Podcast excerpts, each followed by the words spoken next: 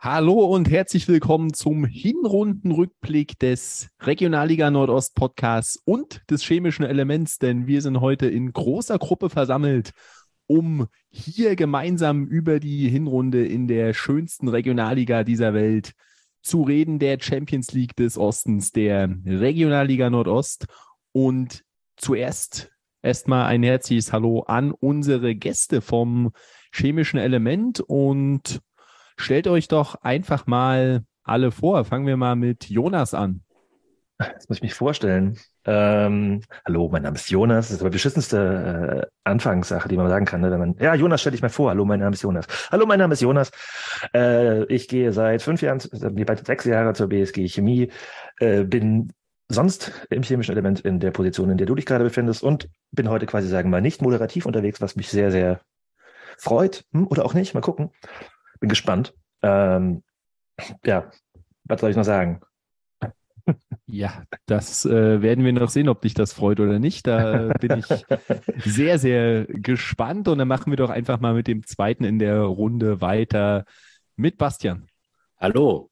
Wir müssen das jetzt so für alle erklären, die noch nie chemisches Element oder so gehört haben. Weil wir haben jetzt die Milliarden StammhörerInnen von vom Regionalliga Nordost, Nordost, oh, Nordost Podcast und ähm, die kennen uns wahrscheinlich nicht. Nein, wir wurden ja auch das ein oder andere Mal auch so ein bisschen gefeatured, also vielen Dank an der Stelle. Also ich bin Bastian, lange Vorrede, kurzer Sinn. Und ähm, ja, ich bin auch eingefleischter Chemiker, muss man nicht sehr viel mehr sagen, aber ich liebe auch, also wirklich jede, ohne, ohne jede Ironie, ich liebe diese Liga, ich finde sie super spannend und finde es deshalb auch besonders toll, dass wir heute hier sind. Ja, das äh, Vergnügen ist natürlich auf beiden Seiten ganz groß. Und dann kommen wir noch zum dritten, zum jüngsten des chemischen Elements. Den kennt ihr aber schon, denn er war schon mal in einer Folge dabei. Willkommen zurück, Nils. Servus. Ja, ich freue mich wieder hier zu sein. Ähm, muss mich deswegen hoffentlich nicht mehr so groß vorstellen, weil ich jetzt ja weltweit bekannt bin in den Sphären der Champions League des Ostens. Ähm, trotzdem noch ein paar Worte. Ich bin mit 20 Jahren ja der Jüngste. Äh, mir wird das auch immer sehr, sehr nachgehangen. Diese Runde zum Glück heute mal nicht. Aber ähm, ja, bin des Weiteren auch bekannt durch meine Artikel und Recherchen gegen Hermann Winkler, der ja letztendlich trotzdem amtierender NOV-Präsident ist. Aber ähm, nichtsdestotrotz war ich auch damals deswegen Gast bei euch und freue mich jetzt auch wieder hier sein zu dürfen bei euch, dieser schönen Runde. Genau. Vielleicht übernimmst du das dann ja einfach 2026, Nils. Wie wär's denn damit? Das ist der Plan. Ja, bin ich sehr gespannt. Und dann äh, natürlich auch noch unser Team. Aber wir haben gesagt, so irgendwie so noch das Ganze zu steigern muss ja auch sein. Das heißt, wir sind jetzt zu zweit und später dann eventuell zu dritt. Das bleibt die große Überraschung. Deswegen bleibt schon mal dran. Gibt es noch einen Zugang in dieser Folge oder nicht? Es bleibt spannend, aber einer ist Und wer schon könnte da. es sein? Hm. Ja, das ist die ganz große Frage, wer es sein könnte. Vielleicht Dennis Jepel oder Nada El Chendawi? Schauen wir mal. Aber einer ist schon da und das ist Luca. Hallo Luca. Servus, ich hoffe, ich muss mich nicht mehr vorstellen. Ähm, abgesehen davon, dass ich der Jüngste hier bin, wie ja gerade schon mal wieder angeteasert wurde. Ähm, vom Aussehen her sehe ich aber nicht wie der Jüngste aus. Da ist Nils dann doch noch ganz weit vorne. Ja, ich Und wir können jetzt schon äh, mal könnte in- jetzt Clemens, sorry, äh, Klemme, in äh, bester Ostsport-Tradition könnten wir jetzt natürlich schon mal Nada Asian Dawi in die Überschrift schreiben. Völlig berechtigt. Aber bitte. Ja, auf jeden Fall, ähm, Luca. Äh, ich könnte jetzt böse Sprüche über Geheimratsecken bringen, aber die äh, verkneife ich mir jetzt mal. Ähm, aber ja, schön, schön, dass auch du da bist. Und ja, eventuell gibt es dann noch einen Zugang. Das werden wir sehen. Das Transferfenster hat ja gerade offen. Es kann alles passieren.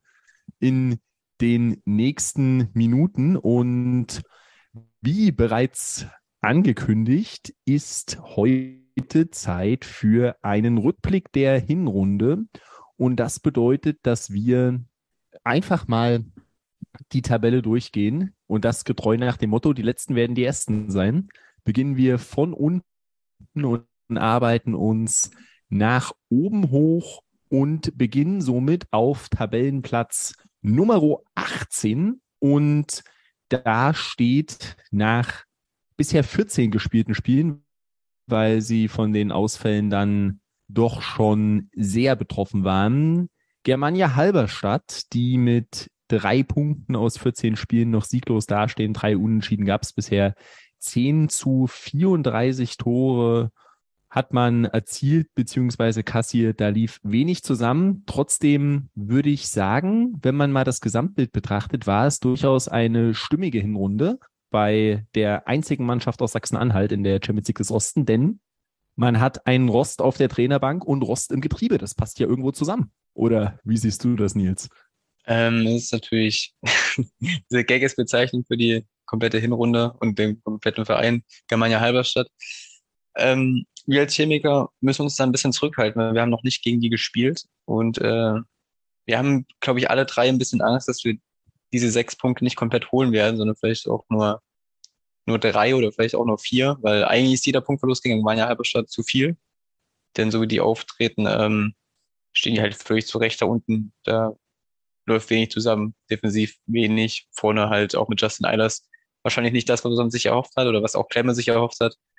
Dementsprechend ähm, stehen die völlig zurecht da unten und ähm, Nichtsdestotrotz muss man sagen, dass durch den Ausfall von Andreas Petersen ja eine total unvorhergesehene Personal ja einfach nicht vorhanden ist. Und äh, das kann halt auch ein Co-Trainer wie Manuel Rost nicht ausfüllen, weil er vorher eine Trainertätigkeit als Hauptchef nicht innehatte.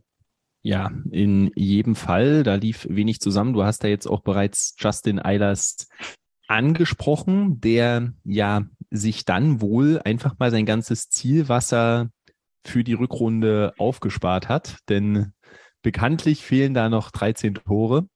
Äh, das äh, wissen ja alle, die diesen Podcast hier verfolgen, dass dieser Mann mindestens mal 15-fach treffen wird. Aber ja, man braucht, glaube ich, gar nicht so viel zu diesem Verein zu sagen, denn ja, es ist eigentlich bezeichnend, dass sie eben bei drei Punkten stehen nach 14 Spielen. Allerdings, ja, was soll man sagen noch? Es gab auch schon Bewegungen auf dem Transfermarkt bei Germania Halberstadt und darauf würde ich gern mal eingehen. Da bin ich nämlich froh, dass wir Gäste hier haben. Drei sind gegangen, drei sind gekommen. Verlassen haben den Verein bisher Jessim Jalot, Dimitar Miluschew und Julien Masson. Und neu dazugekommen sind Jona Renner, ein offensiver Mittelfeldmann von der Zweitvertretung von Eintracht Braunschweig. Dann Finn Kleschetski von der Zweitvertretung von Hannover 96. Also hoffentlich kriegen die sich nicht in die Haare, wenn sie von den Rivalen kommen. Innenverteidiger von Beruf der 21-Jährige und dann der Mann, weswegen ich froh bin, dass wir unsere Gäste hier haben, Simran Dalival, der bisher bei Chemie Leipzig unter Vertrag stand. Und Jonas, vielleicht kannst du ja mal ein paar Worte zu diesem Spieler sagen und ob er vielleicht ein wenig weiterhelfen kann. Ich würde gerne viel über Simran Dalival sagen können, aber im Endeffekt, also er war jetzt ein Jahr bei Chemie und in diesem Jahr hat er jetzt nicht so viel gespielt. Ich weiß gar nicht, also er hat äh, bei so bedeutenden Spielen wie in Cottbus, glaube ich, mal in der Startelf gestanden, was äh, scheißegal war. Und ähm, Nils das ist da, glaube ich, eher der, der, der das sich immer merkt. Äh, ich glaube, in der ganzen Hinrunde in der ersten Mannschaft hat er, glaube ich, allerhöchstens im Pokal gespielt. Also so vom, von Anfang. Ich glaube, er ist ein paar Mal reingekommen in der letzten Viertelstunde, aber auch eher so als wir wechseln mal in der 75. Minute äh, wenn wir gerade führen und dann noch in der 90. den Ausgleich kriegen. Ähm, also ähm, hat mich überrascht, dass er jetzt ähm, da weg war, ähm, aber wahrscheinlich, weil es keine Perspektive bei uns gab und ähm, es Halberstadt weiterhelfen kann, keine Ahnung. Also ich glaube, in der Mannschaft äh, ist man über jeden, der ein bisschen gerade auslaufen kann, ganz froh. Das kann er. Ja, das ist ja schon mal gut. Habe da eben noch äh, was sehr Interessantes gefunden. Jessim Jalot, der den Verein ja verlassen hat, ist aktuell im Probetraining bei Borussia Dortmund. Also das wäre ja mal ein Schritt, selbst wenn es für die zweite Mannschaft ist, wo er vorspielt. Natürlich, aber die spielt trotzdem eine Liga höher. War aber jetzt auch einer, der jetzt mir nicht unbedingt negativ aufgefallen ist bei Halberstadt. Ja, da jetzt positiv aus, aufzufallen ist immer schwierig, aber da reicht dann wahrscheinlich schon eine solide Leistung. Aber das hat er durchaus getan. Deswegen hat mich der Abgang auch ein wenig überrascht. Aber aktuell spielt er bei Borussia Dortmund vor. Und dann, ja, wie gesagt, das sieht grausig aus, auch wenn es, das muss man sagen, das habt ihr schon ähm, richtig angesprochen, dass man als Chemie da vorsichtig sein sollte, denn zwei der drei Punkte, die sie geholt haben, kamen durchaus gegen Chemnitz und Erfurt. also gegen Mannschaften, die weit oben stehen. Das heißt, irgendwie kann das schon dann auch mal funktionieren. Gegen Chemnitz, das war ja zu Beginn der Saison, da haben sie auch wirklich gut mitgehalten, hätten das Spiel auch gewinnen können, durchaus. Justin Eiders hat da, muss ich zugeben, nicht die glücklichste Figur gemacht in dieser Partie. Und ja, gegen Erfurt haben sie erst mit der letzten Aktion überhaupt den Ausgleich kassiert. Aber ja, wie das Spiel überhaupt unentschieden ausgegangen ist, weiß keiner. Was Erfurt da vergeben hat, war unglaublich. Aber deswegen, ja, sollte man da vielleicht vorsichtig sein. Aber um dann hier auch alle mal noch zum ersten Verein einzubinden, Bastian, was sagst du denn? Gibt es noch irgendwelche Hoffnungsschimmer, dass Germania Halberstadt noch irgendwie in einen Bereich kommt, wo sie die Klasse halten können? Ich finde das wirklich sehr schwierig, sich das überhaupt vorzustellen, dass es da irgendwie nach oben gehen kann. Für mich hat Halberstadt eine desolate Hinrunde gespielt. Die stehen völlig zurecht dann auch da unten. Ihr habt das ja auch sehr oft schön aufgedröselt. Da gab es völlig ratlose Spieler, die nicht wussten, was sie da ins Mikrofon sagen sollten. Und ähm, auch ansonsten, äh, ja, das Bild, das die Mannschaft abgegeben hat, viel Slapstick um Justin Eilers. Man erinnert sich an diese eine Situation, wo ähm, wo Manuel Rost so, äh, er hatte in der 90. Minute so eine Aktion, wo er aus einer Halbchance eine, also gar nichts macht, also nicht mal den Ball nicht mal, also eher Richtung Eckfahne schießt. Und äh, Manuel Rost äh, flucht dann wie verrückt äh, in seinem schönen Dialekt. Ähm, also das ist eher so ein bisschen episch, episches Scheitern und deshalb traue ich Halberstadt eigentlich nicht viel zu.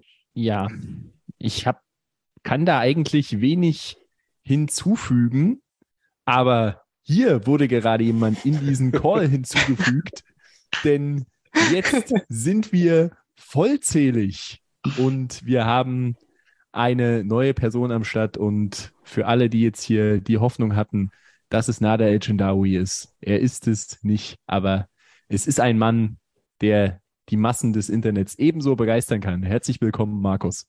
Markus geht gleich wieder rauchen. Ich glaub, ich ja, ich, ich, äh, ich glaube, ich gehe wieder. Ja, Grüße. Ich bin jetzt auch dabei. Ihr seid noch bei Halberstadt, habe ich gerade gehört. Ah, nee, das, also ich hätte jetzt gerade auf äh, TB überleiten wollen. Äh, außer du hast natürlich noch irgendwas hinzuzufügen äh, zu Germania Halberstadt. Wie viel Justin Eilers Länder habe ich verpasst? Genug, genug. Ich hätte okay, noch eine Sache hinzuzufügen, und zwar, was man nicht vergessen darf bei Halberstadt, ist, die haben immer noch die Möglichkeit, nächstes Jahr DFB-Pokal zu spielen. Äh, das äh, ist aber, glaube ich, was, was man da so vielleicht noch ein bisschen hochhält und warum halt da auch noch nichts passiert ist. Ne? Also ich meine, das, ähm, also auch meine Gegenfrage, ich habe es immer wieder mal so probiert zu recherchieren, aber was mit Andreas Petersen ist, wie es ihm geht, wissen wir immer noch nicht. Weiß es irgendwer? Wie lange wird Manuel Roster noch im Amt bleiben dürfen, wissen wir auch nicht.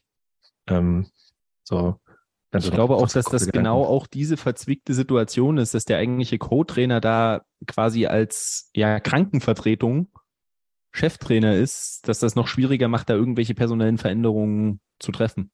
Tatsächlich. Aber äh, Bastian hatte das ja eben angesprochen, es gibt relativ wenig Hoffnung für Germania Halberstadt, dass es noch zum Klassenerhalt reichen könnte. Aber ein Hoffnungsschimmel gibt es vielleicht. Und der wäre, dass im ja, schlimmsten oder in dem Fall besten Fall nur eine Mannschaft absteigt und es beim 17 Platzierten nicht viel besser aussieht. Tennis Borussia Berlin, die stehen bei sieben Punkten bisher in der Tabelle mit einem sagenhaften Torverhältnis von 13 zu 54, haben schon 16 Partien absolviert, haben also bis auf den komplett abgesagten 17. Spieltag noch alle Partien machen können. Und ja, da gab es viele Veränderungen und kommen wir erstmal zur größten. Es gab die zweite Trainerentlassung in der Regionalliga Nordost in der Winterpause. Abu Njai ist nicht mehr zuständig für die Mannschaft. Neuer Verantwortlicher ist Christopher Brauer, der zuvor Co-Trainer beim Berliner AK war. Der 34-Jährige da jetzt im Amt und soll das Ganze ja irgendwie dann retten, sage ich mal. Und was mir da sofort in den Sinn gekommen ist, als ich davon gehört habe, ist, dass ja schon kurz zuvor der Sportdirektor, der neue bei TB, auch vom BRK gekommen ist und man da so einen Zusammenhang erkennen könnte. Oder wie siehst du das, Markus? Ja, es kam heute auch ein Kicker-Interview raus und da wurde auch genau das ja quasi behandelt und es ging auch darum, dass es natürlich da die Connection zum jetzigen Sportdirektor gibt und wie bewertet man das? Ich glaube, die müssen jetzt irgendwie versuchen, die Defensive zu stabilisieren. Nur zur Erinnerung, es sind 54 Gegentore in 16 Spielen, also mehr als drei pro Spiel. Und ja, genau da liegt der Hund begraben. Und wenn sie das nicht zeitnah schaffen, da durch eine Systemumstellung oder ähnliches, das zu erreichen, dann sieht's ganz, ganz schlecht aus für TB. Auch wenn sie noch deren vier Punkte mehr haben als Halberstadt. Aber Halberstadt hat in den letzten Wochen zumindest ein bisschen mehr gezeigt als TB auch wenn es nicht über die von Erfolg gekrönt war oder einfach die Spiele ausgefallen sind, weil sonst hätten sie auch gegen Chemie zu Hause gewonnen. Das haben wir ja schon mal evaluiert vor ein paar Wochen. Ähm, dementsprechend, ich weiß nicht, äh, er hat sich jetzt auch äh, Co-Trainer beim BAK, was bedeutet das? Wie groß war sein Einfluss auf die Entscheidungen, die du da getroffen hast? Ähm, war sein Einfluss größer, als es beim BRK dann mit einmal scheiße lief oder war der Einfluss größer, als es super lief? Das ist halt immer schwer zu sagen. Ja, Genau, das wären meine Two Cents. Ja, genau. Interessant, dass du es jetzt schon mal angesprochen hast, dass sie die Defensive verstärken müssten. Man war auch auf dem Transfermarkt sehr aktiv, hat sechs neue Spieler verpflichtet. Allerdings sind fünf davon Offensive. Und für einen hat man sogar tatsächlich Geld ausgegeben. Finde ich sehr interessant. Nämlich 10.000 Euro für Yunis Laguenaui, der vom SV Dersim Russ aus der Verbandsliga Hessen Süd kam. Also das muss dann ja sehr, sehr vielversprechend sein. Zudem noch ein defensiven Mittelfeldspieler, ist aber auch der einzig defensive mit Dino Mamutovic, der aus der zweiten Liga Luxemburgs kam. Dazu Etienne Nicole aus der Oberliga Baden-Württemberg von Riedasingen. German Kurbaschjan, ein Stürmer von der TuS Koblenz. Felix Pilger, ein weiterer Stürmer von Union Fürstenwalde und Daniel Krasuki, ein offensiver Mittelfeldspieler, der zuletzt in der zweiten Liga Polens unterwegs war aber da nicht zum Einsatz kam und dann vereinslos war. Auf der anderen Seite hat man auch drei Abgänge mit Matteo Gumané, Thomas Brechler und Ceruti Sia, also großer Umbruch und ja, knapp drei Wochen hat die Transferperiode noch offen. Das heißt, das neue Team kann sich da durchaus noch was zusammenstellen im Kader, dass es vielleicht irgendwie reicht und man irgendwie auch nochmal den Anschluss nach vorne findet, denn ja, dass dieser 17. Platz zum Klassenerhalt reicht, ist zwar möglich, aber ich halte es ehrlich gesagt für sehr unwahrscheinlich zurzeit. Oder Bastian, siehst du das anders?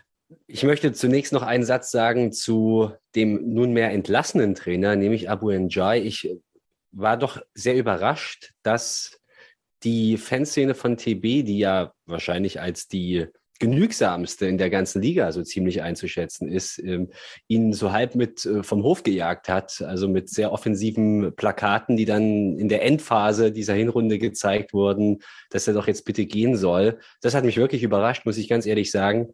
Auf der anderen Seite hat mich aber genauso überrascht, dass TB so lange an ihm festgehalten hat. Also, und was ich jetzt bei TB erkenne, im Gegensatz zu Halberstadt, ist zumindest, das sieht so ein bisschen nach einem Plan aus. Also die strukturieren personell um. Ich kann die Personalien nicht einschätzen, die ähm, aber man, man macht natürlich das was auf der Funktionärsebene, man macht was bei der sportlichen Leitung und auf der anderen Seite kommt noch dazu, dass man viele zusätzliche junge Spieler geholt hat, die schwer einzuschätzen sind. Aber bei TB wäre ich jetzt nicht ganz so verzweifelt, bin ich jetzt sowieso nicht, aber ähm, da sehe ich es nicht ganz so hoffnungslos an wie bei Halberstadt. Ja, in jedem Fall, aber der Weg nach vorn sind sechs Punkte zum vorher platzierten Team. Und eins ist auch klar, mit dem Torverhältnis wird TB vermutlich niemanden mehr schlagen in dieser Saison. Das heißt, äh, da muss man jetzt schon ordentlich zulegen, um sich da irgendwie noch retten zu können, wird in jedem Fall schwierig. Und sechs Punkte ist der Abstand auf die Mannschaft, die vor ihnen steht. Und das ist der SV Lichtenberg 47, die ja gut angefangen, aber auch stark nachgelassen haben in dieser Hinrunde und dann ja vom gesicherten Mittelfeld immer weiter nach unten gerutscht sind, gerade durch auch Ergebnissteigerungen von Mannschaften, auf die wir gleich noch zu sprechen kommen. Und ja, da muss es auch nach vorn gehen. Oder Jonas, Wie siehst du das? Also ich hatte Lichtenberg, glaube ich, in der unserer Season Prediction Folge auf Platz 18, weil ich nicht gesehen habe, wie es da irgendwie überhaupt was zustande kommen soll. Und dann ähm, haben die, glaube ich, einen ganz guten Trainer verpflichtet, denkt Markus zumindest, äh, der das lange wie kaschiert hat vielleicht auch und ähm, in den letzten Wochen ja. hm. Also ich sehe Lichtenberg auf jeden Fall nicht. Also wenn du meinst, ja, TB, hm, die sechs Punkte müssen sie erstmal aufhören, so weiter, Lichtenberg wäre ein Kandidat. Kann bei denen gerade in den letzten Wochen nicht abdrehen, dass, dass da also die, die sind abgestürzt und ähm, müssen erstmal wieder aus so einem Loch rauskommen. Und äh, das kann halt bei einer Mannschaft wie bei TB, die jetzt irgendwie quasi so einen Umbruch einleitet, auf jeden Fall, kann ich mir vorstellen, besser laufen. Das ist quasi so ein Momentum kommt. Äh, und 47 habe, habe ich äh, wenig zugetraut und das haben sie weit übertroffen. Das, trotzdem sind sie halt 16. Ja, die letzten drei Spiele wurden dann verloren und das ganze torlos. Unter anderem das letzte Spiel, was gespielt wurde, bevor es in die Winterpause ging, war eine 2-0-Niederlage gegen TB. Und das kam ja doch eher aus dem Nichts, wenn man bedenkt, man hat die letzten drei Spiele verloren gegen TB, Viktoria Berlin und Hertha 2. Und davor gab es den Sieg gegen Lok Leipzig. Und dann ist das dann doch irgendwie auseinandergefallen in den letzten Wochen. Und ja, ursprünglich hatte ich den Plan, sobald beide da sind, dass Luca und Markus sich hier mit ihren Takes abwechseln. Aber das ist natürlich jetzt schon unmöglich, denn ja, es wäre ja Frevel, wenn ich Markus nicht zu Muratik reden lasse. Was soll ich sagen? Einer der besten Trainer der Liga in meinen Augen. Auf egal wie schlecht Lichtenberg ist, muss ich das auch sagen. Ähm, MT Masterclass fast jede Woche. Ich habe es ja gegen Jena selbst gesehen. Der Kader von Lichtenberg ist halt, wir haben es ja auch vor der Saison wir drüber geredet. Der Kader ist einfach dermaßen schlecht, vergleichsweise in der Liga. Der Kader ist nicht viel äh, insgesamt. Da gibt es ein, zwei Spieler wie ein Gagpeto, der dann mit einmal total overperformt oder besser performt, als wir alle dachten. Aber an sich ist der Kader halt nicht sonderlich gut aufgestellt in der Breite. Aber die schaffen es halt irgendwie trotzdem, die Großen hin und wieder mal zu ärgern. Die letzten zwei bis drei Spieltage vor der Winterpause von Lichtenberg waren halt grausam, in dem Sinne, dass sie halt Spiele gegen Mannschaften hatten, die ungefähr in derselben Tabellenregion sind oder Spiele gegen Mannschaften, gegen die sie normalerweise punkten könnten. Und wenn sie halt gegen Viktoria gewinnen, was sie ja sonst eigentlich immer drin hatten das ganze Jahr, aber da einfach mal eine schlechtesten Leistungen der gesamten Saison abgerufen hat, ja, dann sind die mit einmal wieder über den Strich und man redet wieder ganz anders über die. Also ich mache mir vergleichsweise wenig Sorgen, aber ich darf mir auch nicht viele Sorgen machen, weil ich habe jetzt schon so dermaßen Murat Tick und seine Lichtenberg Masterclass gehypt. Ähm, das kann ich jetzt nicht selbst untergraben. Ja, genau. Mit Ephraim Gagpeto hast du da auch schon den wichtigsten Mann an angesprochen. Sieben Tore hat er schon gemacht in 16 Spielen, was dann ja gerade für so einen Club, der so weit unten steht, wirklich eine exorbitante Anzahl ist. Aber Denkt ihr, ja, der bleibt? danach, Denkt ihr, dass er bleibt? ja, er ist 31, spielt sein erstes Regionalliga-Jahr. Ich gehe davon aus. Also, wenn jemand das anders sieht, dann äh, gern jetzt. Aber also, also mich würde es überraschen, wenn er jetzt im Winter gehen würde. Und ja, daneben gibt es noch Niklas Kaus, der eine Leihgabe von Union Berlin ist, der viermal getroffen hat. Und sonst gibt es keinen Spieler in diesem Kader, der in der Liga mehr als ein Tor erzielt hat. Und das zeigt dann eben auch diese fehlende Breite. Man ist abhängig, um das jetzt mal so knallhart zu sagen, von einem 31-Jährigen, der vor dieser Saison noch nie auf diesem Level gespielt hat. Und eins muss man auch sagen, wer halt oft der Mannschaft noch ja, den Hintern gerettet hat, war auch Niklas Wollert, ein starker Torwart, der dann aber ja, teils in den letzten Spielen so alleine gelassen wurde von seinen Vorderleuten, dass er da auch nichts mehr tun konnte. Aber eins muss man auch sagen, das ist für mich so ein Lichtblick bei Lichtenberg, dass das war tatsächlich gerade keine Absicht, ähm, dass Muratik immer wieder einen guten Gameplan hat. Man hatte es immer wieder, sie wurden in einem Spiel komplett abgeschossen und im nächsten Spiel lief das dann wieder besser bei Lichtenberg und das ist irgendwie die Hoffnung, dass sie jetzt diese Zeit im Winter nutzen, um das Ganze dann positiv zu gestalten und ja, diesen potenziellen Abstiegsplatz zu verlassen. Aber ja, Luca, wie siehst du das denn? Meinst du, wir sehen Lichtenberg 47 nächstes Jahr wieder in der Regionalliga Nordost? Ich musste mich gerade ehrlich gesagt kurz mal sammeln, dass ich mein Name mal erwähnt wird. Ich meine, das ist das erste Mal, dass ich was sagen darf, bis auf die Begrüßung. Ähm, ich finde, Lichtenberg kann man in einem Satz ähm, ziemlich gut äh, zusammenfassen. ähm, das ist wie alkoholfreier Sekt. Ich meine, es sieht ähm, relativ, es sieht, oh, ich meine, im ersten Moment kann man sieht es vielleicht ganz okay aus, aber es schmeckt halt scheiße, ne? Und ich finde, so kann man es auch relativ gut beschreiben. Lichtenberg hat halt einfach Momente in dieser Saison gehabt, ähm, wo, wo man wirklich gedacht hat, wow, äh, Muratik Masterclass. Äh, ich erwähne halt hier sowas wie gegen Lok, ähm, die ja bei unseren Gästen nicht ganz so beliebt sind, zum Beispiel, die sehr, glaube ich, ich glaube 3-0 war es damals aus dem Stadion geschossen haben. Aber dann hattest du halt auch Spiele wie gegen TB drin, wo dann halt hinten und vorne nicht zusammenging. Ähm, und deswegen ein, ein stetiges Auf und Ab, sage ich mal, bei denen.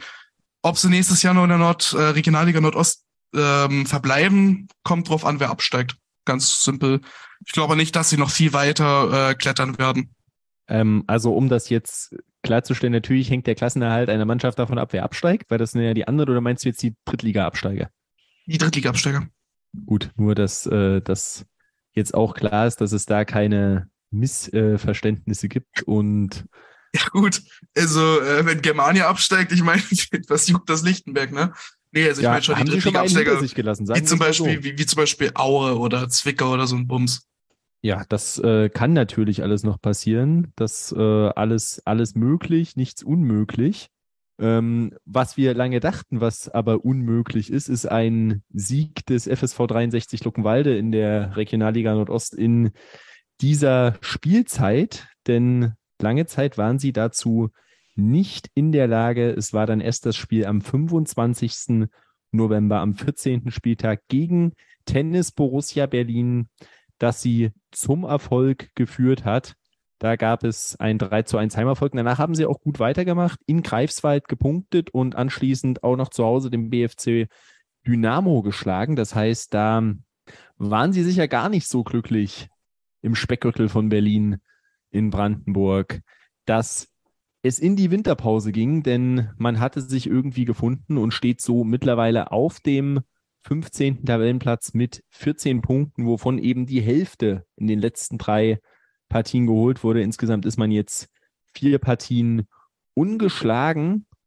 Und Jonas, wie siehst du das denn? Kann Luckenwalde diesen Aufwärtstrend beibehalten nach der Pause oder sehen wir wieder zwölf Unentschieden in den ersten 13 Spielen gefühlt?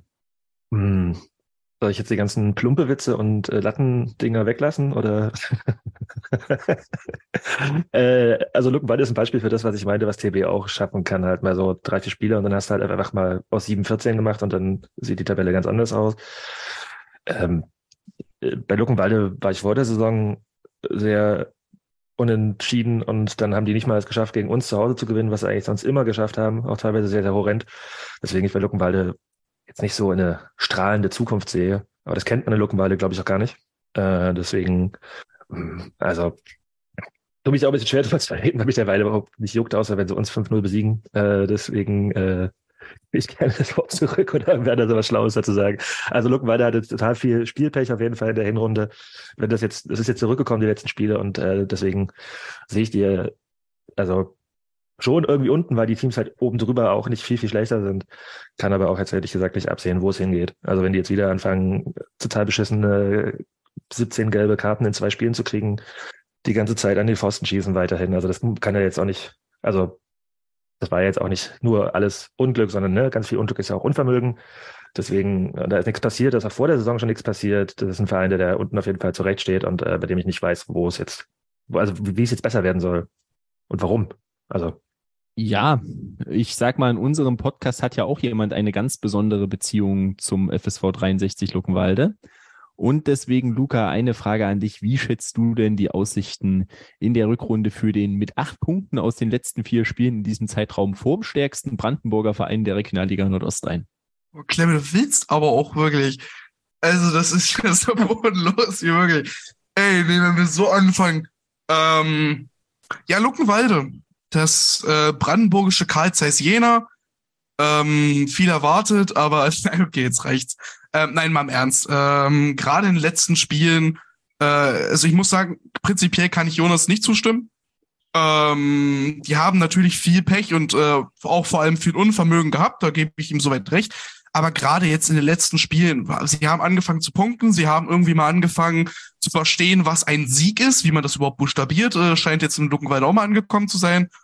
Und ich glaube schon, dass äh, wenn ein Till Plumpe, der äh, eher den Namen äh, Till Alu irgendwie tra tragen sollte, mal anfängt zu treffen, ähm, mal mit seinem einen Saisontor gerade mal, ich glaube, dann kann es auch deutlich weiter höher gehen. Die absolute Luckenwalder ähm, Lebensversicherung ist ja aktuell Daniel Becker mit seinen fünf Saisontoren. Ähm, was, wenn mich nicht irrt, ja genau, das sind, die haben aktuell 17 Tore, also kann sich ja jeder selber ausrechnen, wie viel das sind. Ähm, und wie gesagt, ich finde, die spielen ja schon die ganze Saison über keinen schlichten Fußball, oft halt eben eigenes Unvermögen oder Pech gehabt. Und jetzt haben sich die letzten Spiele mal, ich sag mal, auch mal so gegen den BFC zu so einem richtig dreckigen, glücklichen Sieg gemausert. Und ich glaube schon, dass das ähm, wichtig war und dass das äh, vielleicht auch hilft jetzt für die kommende Rückrunde.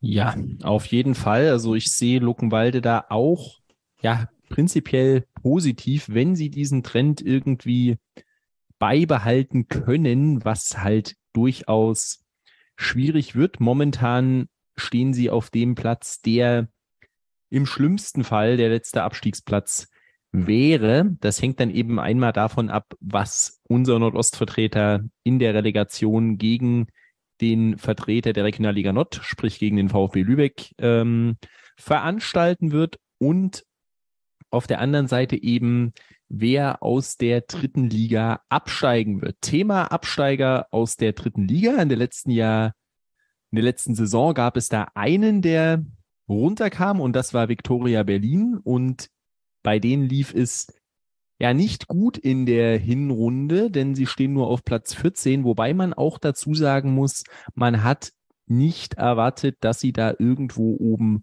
mitspielen werden, denn es gab einen kompletten Umbruch in dieser Mannschaft. Semi Keskin hatte da wirklich eine brutal schwierige Aufgabe vor sich und ganz gelungen ist das eben nicht. Man steht jetzt auf Tabellenplatz 14, wie bereits angesprochen, hat 17 Punkte geholt aus 15 absolvierten Spielen und muss ja durchaus doch irgendwo aufpassen, dass man da nicht komplett abrutscht. Oder Bastian, wie siehst du das? Zunächst einmal Klemme, großen Respekt hier für deine Moderationsskills, weil wenn du Jonas hieß, hätte ich dir bestimmt schon dreimal dazwischen gelabert, aber du machst das hier so rund, ja, da, da habe ich gar keinen, kann gar keinen Haken machen. naja, er spricht ja nur die Wahrheit aus. ähm, für mich ist Victoria Berlin eine gesichtslose Mannschaft und ein von Grund auf langweiliger Verein. Mir fällt zu denen gar nicht so viel ein, muss ich wirklich ganz ehrlich sagen. Und ich bin auch ein bisschen müde von diesen ambitionierten Berliner Vereinen, die mal so spielen und mal so. Also irgendwie letztes Jahr noch dritte Liga und äh, mit hochfliegenden Plänen. Und dann wird mal wieder die, der ganze Kader durchgetauscht. Und ich finde, das, was sie jetzt in dieser Saison spielen, äh, ist, ist eigentlich ziemlich genau das, was man eigentlich erwarten möchte, wenn man so, so wenig Wert auf Konstanz legt in der Planung. Ähm, was man allerdings eingestehen muss, ist, dass die Formkurve nach oben steigt und für Victoria würde ich schon sagen, die spielen nicht am Limit, die anders als vielleicht ein Lichtenberg und die haben auf jeden Fall noch Potenzial und da, da geht, ich traue denen schon noch was zu. Gegen wen haben die ihr letztes Spiel verloren? Hm. Äh, ja, und, und wann? Um, um also, da jetzt vielleicht mal eine kurze, also. um da jetzt mal eine kurze Fußnote mit reinzubringen, weil ich habe nach diesem Spiel, das war das 2 zu 0 gegen uns, also 0 zu 2 aus Viktoria-Sicht zu Hause, ich habe sehr geschimpft, weil ich fand das alles anderen als souveränen Sieg. Wir hatten schreckliche Statistiken, unterirdischen Ballbesitz und dann wurde hinterher immer so gesagt, ja, ein gutes Pferd hüpft nur so hoch und so weiter, diese ganzen Sprüche, die du dann zu hören bekommst. Aber in der Tat, seitdem äh, funktioniert das zumindest auch mal mit der Punkteausbeute halbwegs bei denen. Und ja. Ja, ähm, Super spannend Schlusswort, zu sehen ne? sein. Aber ich würde ich würd jetzt sagen, äh, ich, ich, ich brauche die nicht in der Liga und äh, die stehen da irgendwie so im Niemandsland und ich finde es es ist okay. Ja. Leidenschaftslos. Ja, ein Thema, was wir jetzt bei den letzten beiden Vereinen aussparen konnten, nämlich Wintertransfers, spielt hier eine riesige Rolle bei Victoria Berlin. Es gab zwar nur zwei Stück, aber einer davon ist in meinen Augen zumindest sehr, sehr relevant. Man hatte erstmal einen Zugang, nämlich kam Laurenz Dehl per Laie von Union Berlin. Soweit, so gut, kann der Offensive sicher ein wenig weiterhelfen. Und der Abgang, der ist aber in meinen Augen sehr, sehr bitter für Viktoria Berlin, denn Marcel Köstenbauer, der Torwart, wurde von seinem Stammverein Austria Klagenfurt vorzeitig von der Leihe zurückgeholt, obwohl er ja bis auf ein Spiel alle absolviert hat. Man hat bisher noch keinen Ersatz verpflichtet und alle anderen Torhüter wurden aus der Jugend hochgezogen vor der Saison bei diesem großen Umbruch. Und wenn man da einen durchaus guten Rückhalt verlieren könnte, wäre das ja nicht angenehm für Viktoria und könnte dann vielleicht einen negativen Effekt haben. Oder und das Ganze hat ja auch ein Geschmäckle, ne? Also so, weil, weil äh, also Austria Klagenfurt ist ja auch Karaja geowned. Also quasi sagen, das ist halt so ein, ähm, die brauchen wahrscheinlich einen Torwart in Österreich, würde ich jetzt mal annehmen. Und holen sich einen von Victoria, wo quasi sagen, die Besitzverhältnisse die gleichen sind. Also so auch sowas, ne? So kennt man aus Leipzig ähm, und Salzburg. Jetzt gibt es auch in Berlin und Klagenfurt. Glückwunsch, Victoria. Ja, auf jeden Fall sehr, sehr merkwürdig, denn er ist insgesamt der fünfte Torwart jetzt im Profikader von Austria Klagenfurt. Ganz verstanden hat das keiner, warum sie ihn jetzt unbedingt brauchten. Victoria tut es auf jeden Fall nicht gut. Und damit ist Victoria jetzt auch abgeschlossen und dann schauen wir mal auf Tabellenplatz 13, schließen also das untere Drittel ab und das mit dem ersten Aufsteiger und tatsächlich auch schon der ersten Mannschaft mit einem positiven Torverhältnis, denn 20 zu 19 Tore und 17 Punkte gab es für den Greifswalder FC in der Hinrunde oder im bisher gespielten Abschnitt zu verbuchen. Und ja, Luca, du hast sie als sicheren Absteiger getippt vor der Saison. Aber für alle anderen war es wohl doch so wie erwartet. Greifswald spielt irgendwo mehr oder weniger gesichert Mittelfeld mit und hat mit dem Abstieg jetzt gar nicht so viel am Hut. Weißt du, da bereitest du dich einmal auf eine Folge nicht richtig vor und das hängt dir jetzt bis in den Januar rein mit Greifswald. Es ist echt übel. Ähm, ja, was soll ich sagen? Ich bin ja zwischenzeitlich vom Greifswald-Hater und äh, die steigen sicher ab zu ich liebe Greifswald und bin Ultra geworden. Innerhalb von kürzester Zeit. Ähm, ja, was soll ich sagen? Greifswald, ich glaube, ich habe es in der Folge von uns auch schon mal gesagt, das darf man nicht vergessen. Die sind ein Aufsteiger und spielen super solide mit. Ähm, sind Platz 13 mit 17 Punkten, positives Tor, äh, Torverhältnis. Ähm, die gehen halt oftmals unter, weil der andere Aufsteiger halt eben, zu dem wir später noch kommen, äh, zum besten Thüringer Verein auf Platz zwei steht mit 31 Punkten, weißt du. Ähm, aber deswegen, äh, um nochmal darauf zurückzukommen, Greifswald macht auch einen guten Job, spielt super solide. Wir haben ihn oftmals eine Heimmacht äh, nachgesprochen, die sie eigentlich gar nicht haben, aber mein Gott, passiert. Und ähm, nee, insgesamt, ich, ich finde, da gibt's auch nicht viel zu sagen. Einfach einen guten Job, soliden Fußball, ähm, ich sehe die ehrlich gesagt nicht irgendwie weit unten reinrutschen, auch wenn der Abstand zu den Plätzen nicht ähm, gerade viele Punkte beträgt. Ja, dann muss ich jetzt mal offen nach Leipzig fragen, denn es ist ja die weiteste Reise, die man haben kann als Fan in der Regionalliga Ost. Wer von euch hat sie denn angetreten? Nils hat sie angetreten. Das ist doch wunderbar. Dann bist du doch der perfekte Mann, um ein wenig über den GFC zu reden. Ja, die, die sechsstündige Regionalbahnfahrt war wirklich äh, wunderbar. Ähm, mein Take zu Kreiswald war ja vor der Saison, die landen auf jeden Fall vor Erfurt. Das ist jetzt auch nicht so gut gealtert, muss man sagen. Ähm, ich hätte sie trotzdem, unabhängig davon, jetzt wie Erfurt performt, etwas weiter oben verortet. Denn ähm, Kreiswald kommt noch, schreibt Markus gerade in den Zoom-Chat. Und so ist es nämlich auch, die werden noch kommen. Ähm, nein, ähm, Kreiswald hat ja schon so eine Art Schnellboot gestartet vor der Saison. Tom Weiland verpflichtet, Abu Pakakako äh, mit Bati Kamans, den zweiten Keeper von Zwickau. Ähm, und irgendwie sah das schon irgendwie alles nach, es war sehr, sehr viel schnellem Geld aus, aber auch irgendwie mit ein bisschen Hand und Fuß. Aber zu mehr als halt einem gesicherten Mittelfeldplatz hat es halt bisher nicht gereicht. Ähm, aber trotzdem so ein Karko, der hat, glaube ich, auch jetzt siebenmal schon getroffen, auch wenn er gefühlt sechsmal Mal Abseits stand. Ähm, die machen halt ihren Job dafür. Die sind nicht umsonst gestandene Regionalligaspieler und haben uns halt auch zu Hause in 2 zu 2 abgetropft. Äh, also diese sechsstündige Regionalbahnfahrt, äh, One Way, ähm, wo du dann der 90. das 2-2 bekommst, äh, ist natürlich dann nicht ganz so schön. Aber sportlich gesehen war Kreiswald auf jeden Fall eine Bereicherung für die Liga.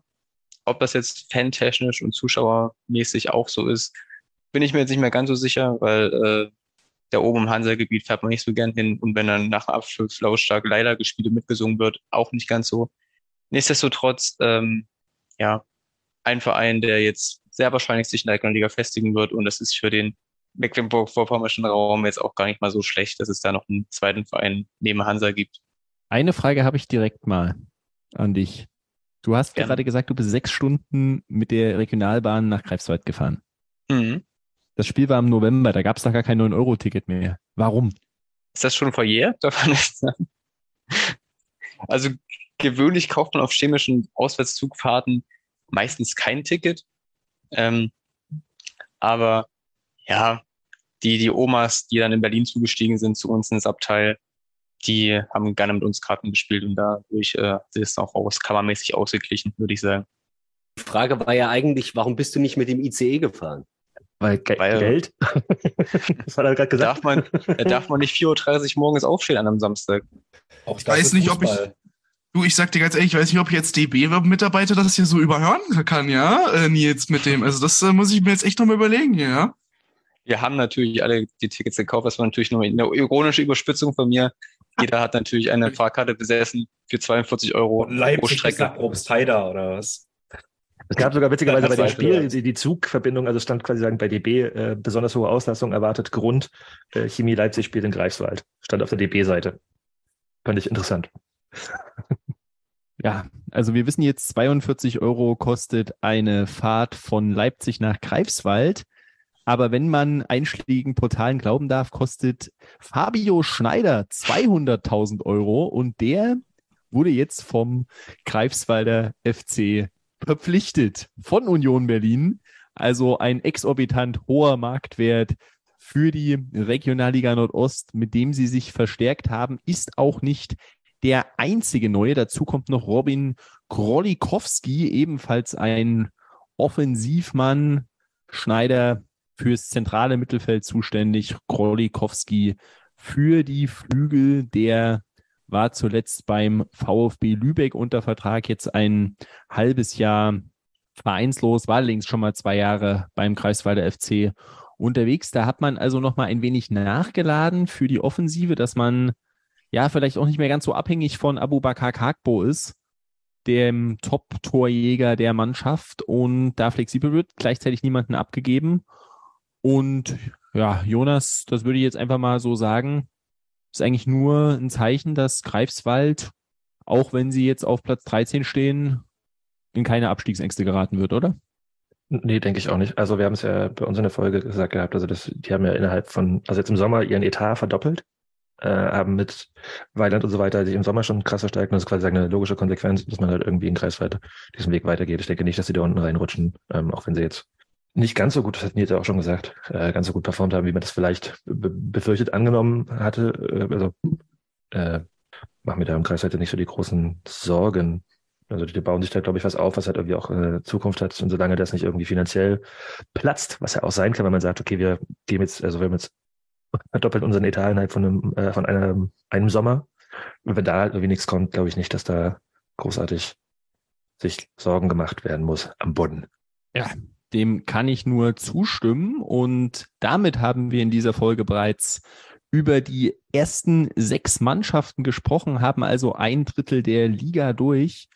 Und da ist egal, ob mit der Regionalbahn, mit dem Auto oder wie auch immer, eine sehr, sehr lange Reise von Greifswald bis nach Meuselwitz, über die wir gleich reden, ist, machen wir eine kurze Pause und dann hören wir uns wieder mit den zweiten sechs Mannschaften.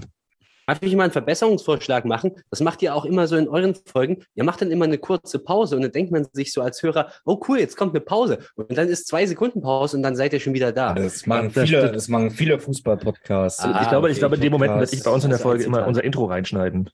Oder Ja, jetzt kurze irgendwelche, Pause. irgendwelche, irgendwelche, irgendwelche Aber- An- Anti-Jena-Gesänge. Oder, oder macht doch irgendwie, macht doch irgendwie Werbung für Jena, die Schwein. Geld kriegt oder so. Für, für Kreuzner Salami. Die, die gute Kreuzner Salami, da würde ich euch abfeiern, wenn ihr sowas mal macht. Ich warte auf das Sponsoring von den Arschlöchern. Ich warte drauf, dass die uns 3,50 Mark dafür Genau. zahlen, dass wir sagen, dass wir dann so da sitzen. Hey Clemens, Markus, weißt du, was ich mir letztes gekauft habe? Nein, sag's mir. Ich, ich war im Netto. Picture this, ich war im Netto. Und da habe ich diese leckere Salami gesehen. Und die war so günstig. Nein, welche denn? Die von Kreuzner. Das ist eine unglaubliche Salami. Und jetzt mit unserem Code Regionalliga Nordost Podcast könnt ihr auf der Website 5000 Salamis kaufen für nur 3 Euro. Also, nochmal. Der, der Code ist Regionalliga Nordost Podcast. Den Rest findet ihr in unseren Shownotes. Mm, die haben So wird's Luca niemals sehen. Und damit sind wir zurück aus der Pause und falls euch in dieser Zeit langweilig geworden sein sollte, falls die Unterhaltung gefehlt hat, dann alles gut. Wir starten direkt mal mit einem Witz rein, nämlich mit einem Mäuselwitz, dem ZFC Mäuselwitz, dem Tabellen 12. in der Regionalliga Nordost und plötzlich sind hier nur noch vier von sechs Personen auf ihren Sitzen und ich frage mich gar nichts mehr. Und ja, wie das bei einem Witz so ist, die Mannschaft hat in letzter Zeit einiges zu lachen, denn es lief richtig, richtig gut in den letzten Wochen vor der Winterpause. Aus den letzten fünf Partien konnte man vier Siege feiern. Lediglich gegen Viktoria Berlin hat man verloren, aber ja, 5-1 gegen TB im letzten Spiel vor der Winterpause, 2-1 gegen die Zweitvertretung von Hertha 2, ein 1-0-Erfolg bei Lok Leipzig und gestartet hat die ganze Siegesserie am 12. Spieltag mit einem 2-1 gegen den FC Karl Zeiss Jena. Derby-Sieger, Derby-Sieger. Hey, oh, hey. Dass du als Chemiefan dieser Saison überhaupt weißt, wie man dieses Wort ausspricht, ist eine Farce sondergleichen. Ja, eine Farce war auch der Auftritt des FC Karl Zeiss Jena in Meuselwitz, mit dem die gute Form beim ZFC gestartet hat. Und meinst du, das können sie beibehalten, auch mit Heiko Weber, der in Jena ein Begriff ist und es scheint sich eingegroovt zu haben, Markus, oder? Ja, Benno ist ein Top-Trainer, das ist ja nichts Neues. Ähm, war ja nur eine Frage der Zeit, dass Mäusewitz jetzt irgendwann kommt, war ja auch jedem bewusst, jetzt sind sie schon lange da. Ähm, ja, aber das war ja bei Mäusewitz am, gerade am Anfang der Saison der Fall, dass sie oft gut mitgespielt haben oder halt komplett kassiert haben. Also entweder sie waren gut dabei und haben verloren oder sie wurden komplett abgeschlachtet mit 4-5-0. Und gerade das äh, Chemiespiel ist da auch im Kopf zum Beispiel, als sie da sehr unglücklich 1-0 verlieren, nachdem René Eckert da mehrmals große Torchancen vergibt. Gegen Jena haben sie sich irgendwo belohnt, wo sie sich hätten belohnen sollen.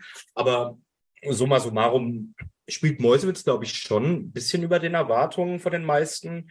Klar, also sie haben mit sechs Siege, zehn Niederlagen. Unentschieden gibt's da im Altenburger Land nicht, aber im Endeffekt kann man, glaube ich, sehr zufrieden sein.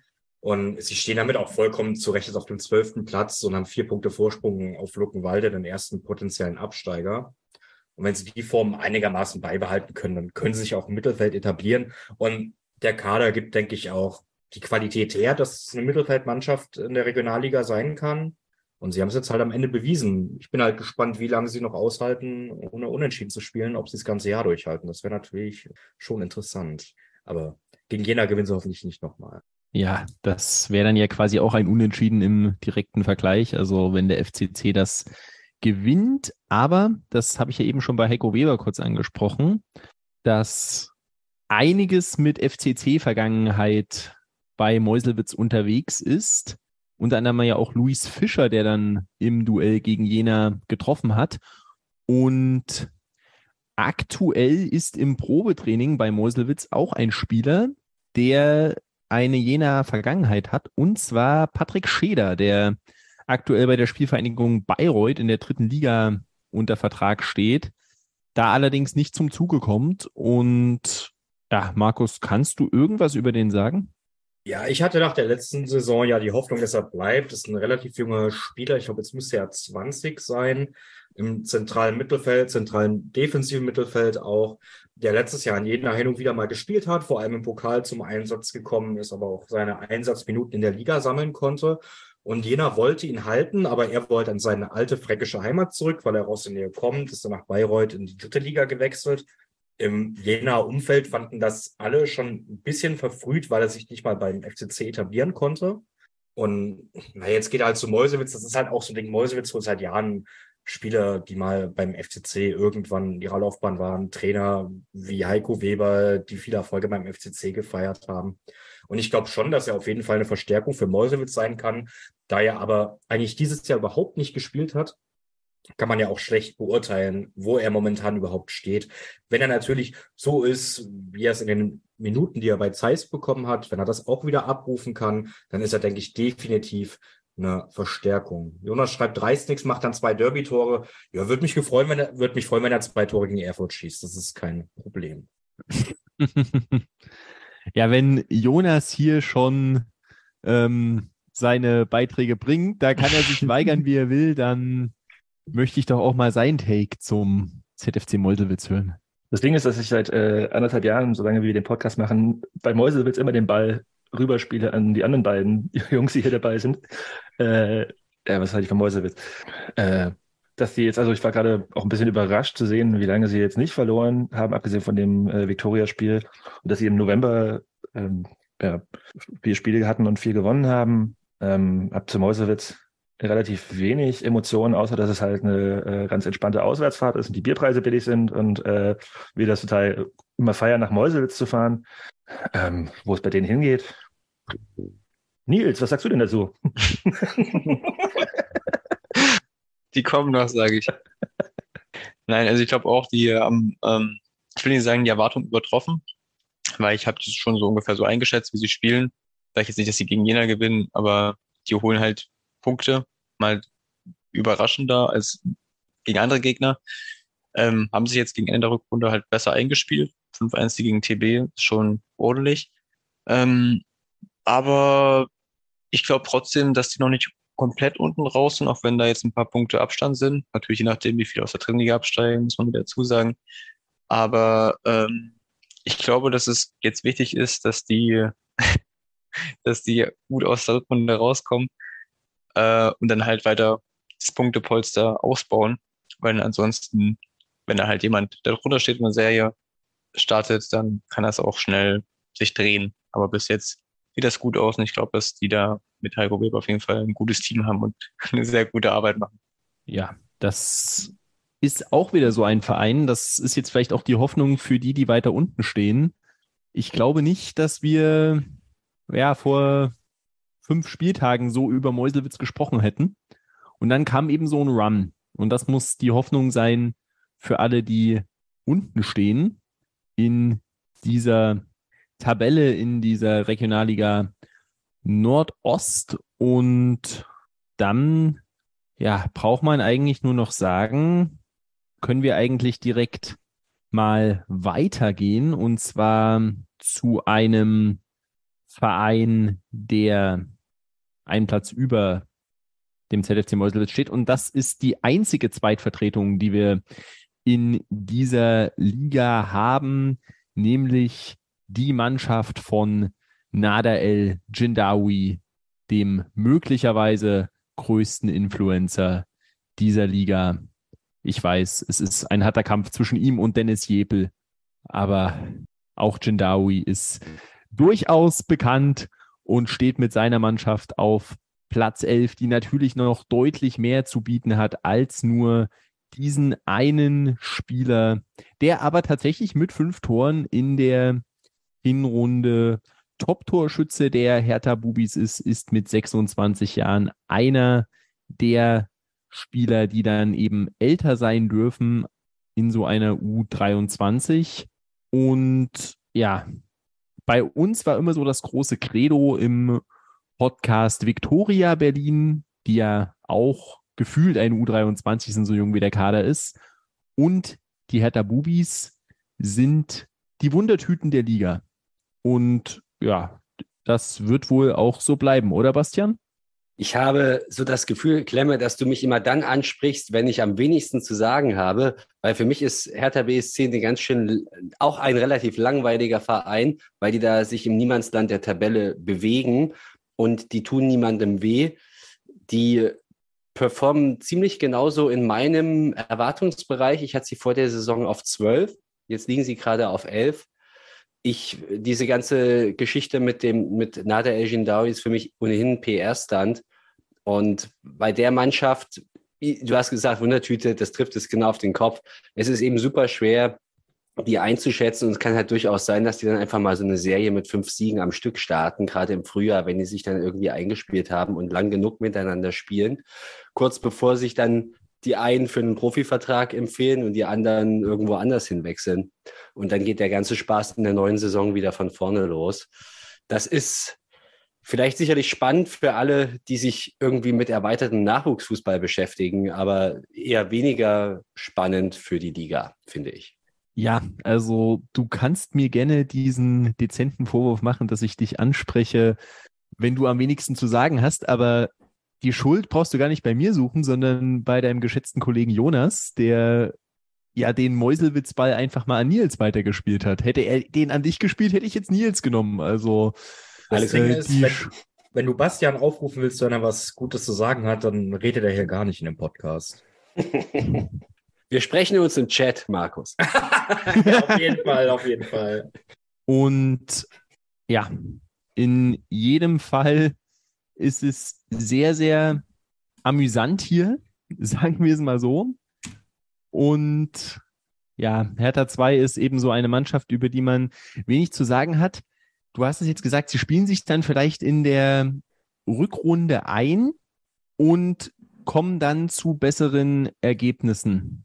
Aber da besteht natürlich auch wieder die Gefahr, gerade wenn ich jetzt an die Bundesligamannschaft von Hertha denke, wo ja, ja Chaos vorprogrammiert ist, dass dann eben in der Verzweiflung irgendwie die Klasse halten zu wollen, der eine oder andere dann hochrückt und dann der zweiten Mannschaft schadet. Man hat ja in der Hinrunde das Phänomen, Markus, seit wann das das erste Mal dieselbe Stadtelf zwei Spiele in Folge war? Weißt du es noch? Ich glaube, vier Jahre müsste das her gewesen sein. Das war das Spiel gegen Luckenwalde einmal und das die Woche davor. Was, welches Spiel war vor dem Luckenwalde-Spiel bei Hertha 2?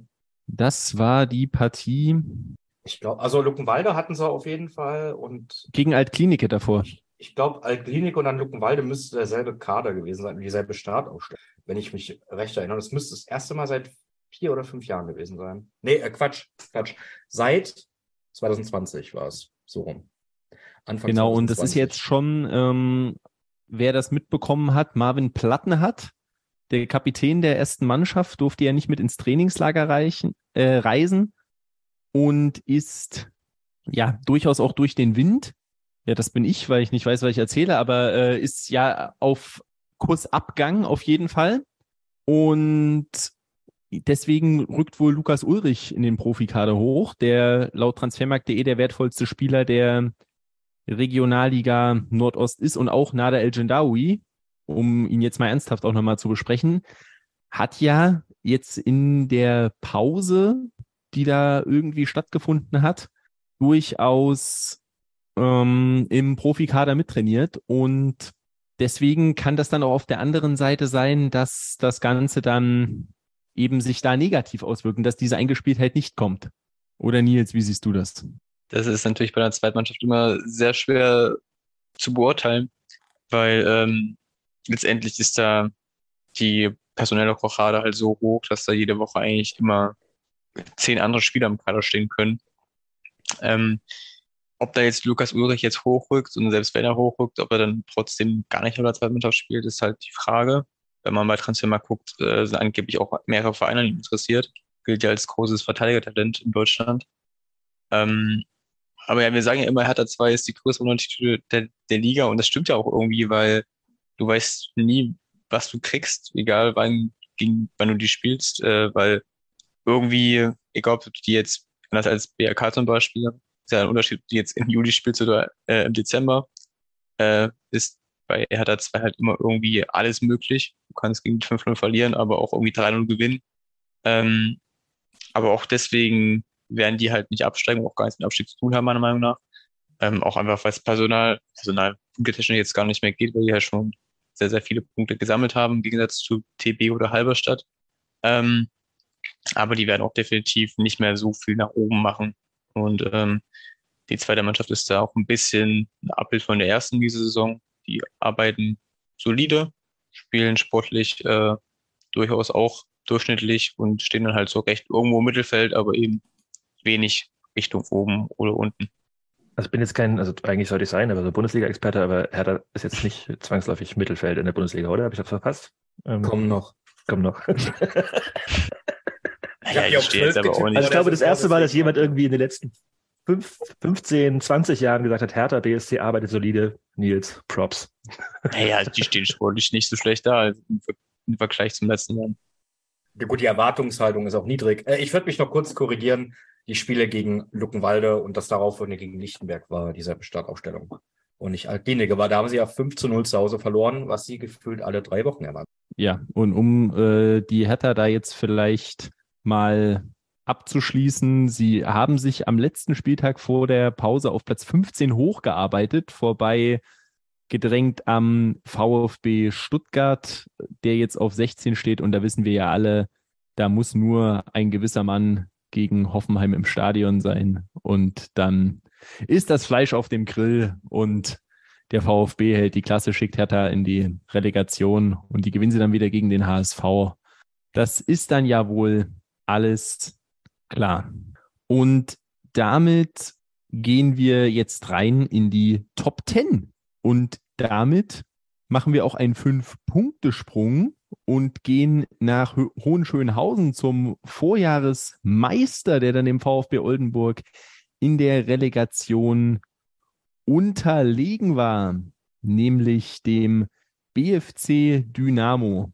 Und die sind sehr stockend gestartet, aber dann doch besser reingekommen, wenn es jetzt auch zuletzt die Niederlage gegen Luckenwalde gab. Und Nils, du bist jetzt der, der da jetzt mal raten muss. Was schätzt du? Auf welchem Platz der Torjägerliste steht Christian Beck? Platz 1 geteilt mit drei anderen. Das ist falsch. Mit zwei anderen, also drei, glaube ich, noch Mit acht Toren. Mit Kaiser Dermann und Arthur Mergel. Ja, das sich da korrekt auszudrücken, das lernt man halt erst in der neunten Klasse, deswegen verzeihen wir diesen Fehler. Du Hund. Und Was für ein lauer Joke, Alter. ähm, ja, also für mich kam das sehr, unter sehr der. Gürtellinie, also würde mir nicht einfallen, sowas. Wo hast du den denn hergenommen, Alter? Wo hast du den denn hergenommen? Das fragt man sich immer, oder? Aber das, also, um das jetzt mal äh, zu besprechen, worauf ich eigentlich hinaus wollte, Christian Beck ist eigentlich so symptomatisch für grobe Fehler, also grobe vergebene Chancen und trotzdem ist er irgendwie erst in der Torschützenliste. Das ist auch absolut absurd. Oder Markus, äh, Luca, Luca, wie schätzt du das denn ein?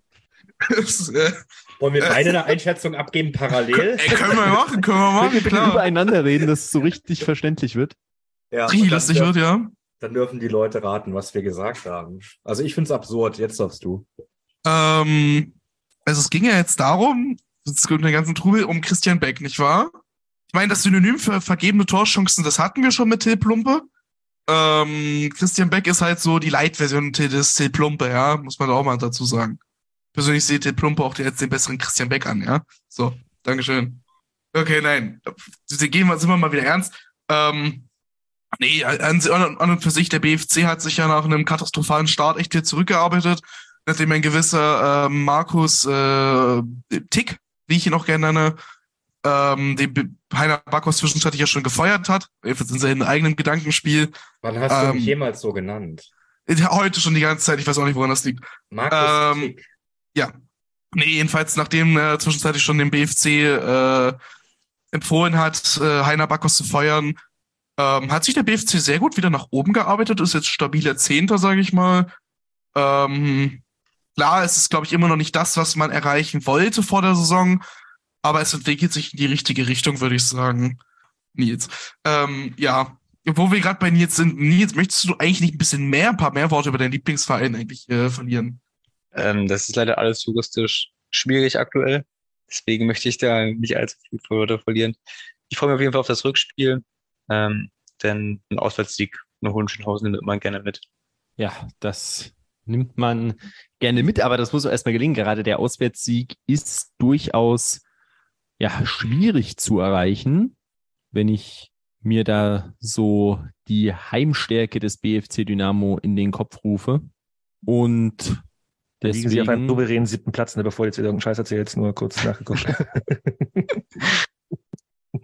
ich habe ja auch von gefühlt gesprochen. ja, genau. genau. Wie ein Kreisbild. Ich habe das ja gelernt, dass ich solche Worte Auf Statistik kommt das in der ja, ja, ja, nämlich. Ey, du ähm, hat mir ein äh, User auf Twitter ich weiß gar ähm, nicht, beigebracht und deswegen äh, wollte ich das jetzt auch nochmal so anmerken. Und ja, deswegen sind sie fünf Punkte vor Hertha und irgendwo da noch so halb dran in ja, der erweiterten Spitzengruppe, punktgleich mit einer Mannschaft, die ein Spiel weniger hat und ja, die im Endeffekt von drei Spielen eins gewinnt, eins verliert, eins unentschieden spielt, nämlich der VSG Altklinike, die momentan auf dem neunten Tabellenplatz steht, sicherlich auch enttäuschend für die Mannschaft von Carsten Heine. Man ist irgendwie nie so richtig in einen Run reingekommen. So würde ich es mal bezeichnen in der Hinrunde. Und die Frage ist dann, wird das in der Rückrunde besser, Jonas?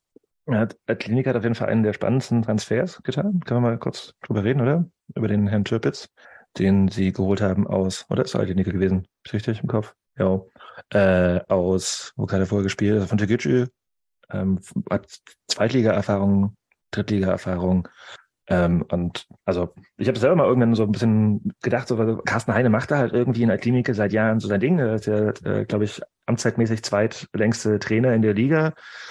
Und dafür, dass sie immer so ambitioniert sind und dann halt irgendwie doch nicht hochgehen, ähm, habe ich mich mal gefragt, okay, wie lange darf er das eigentlich noch?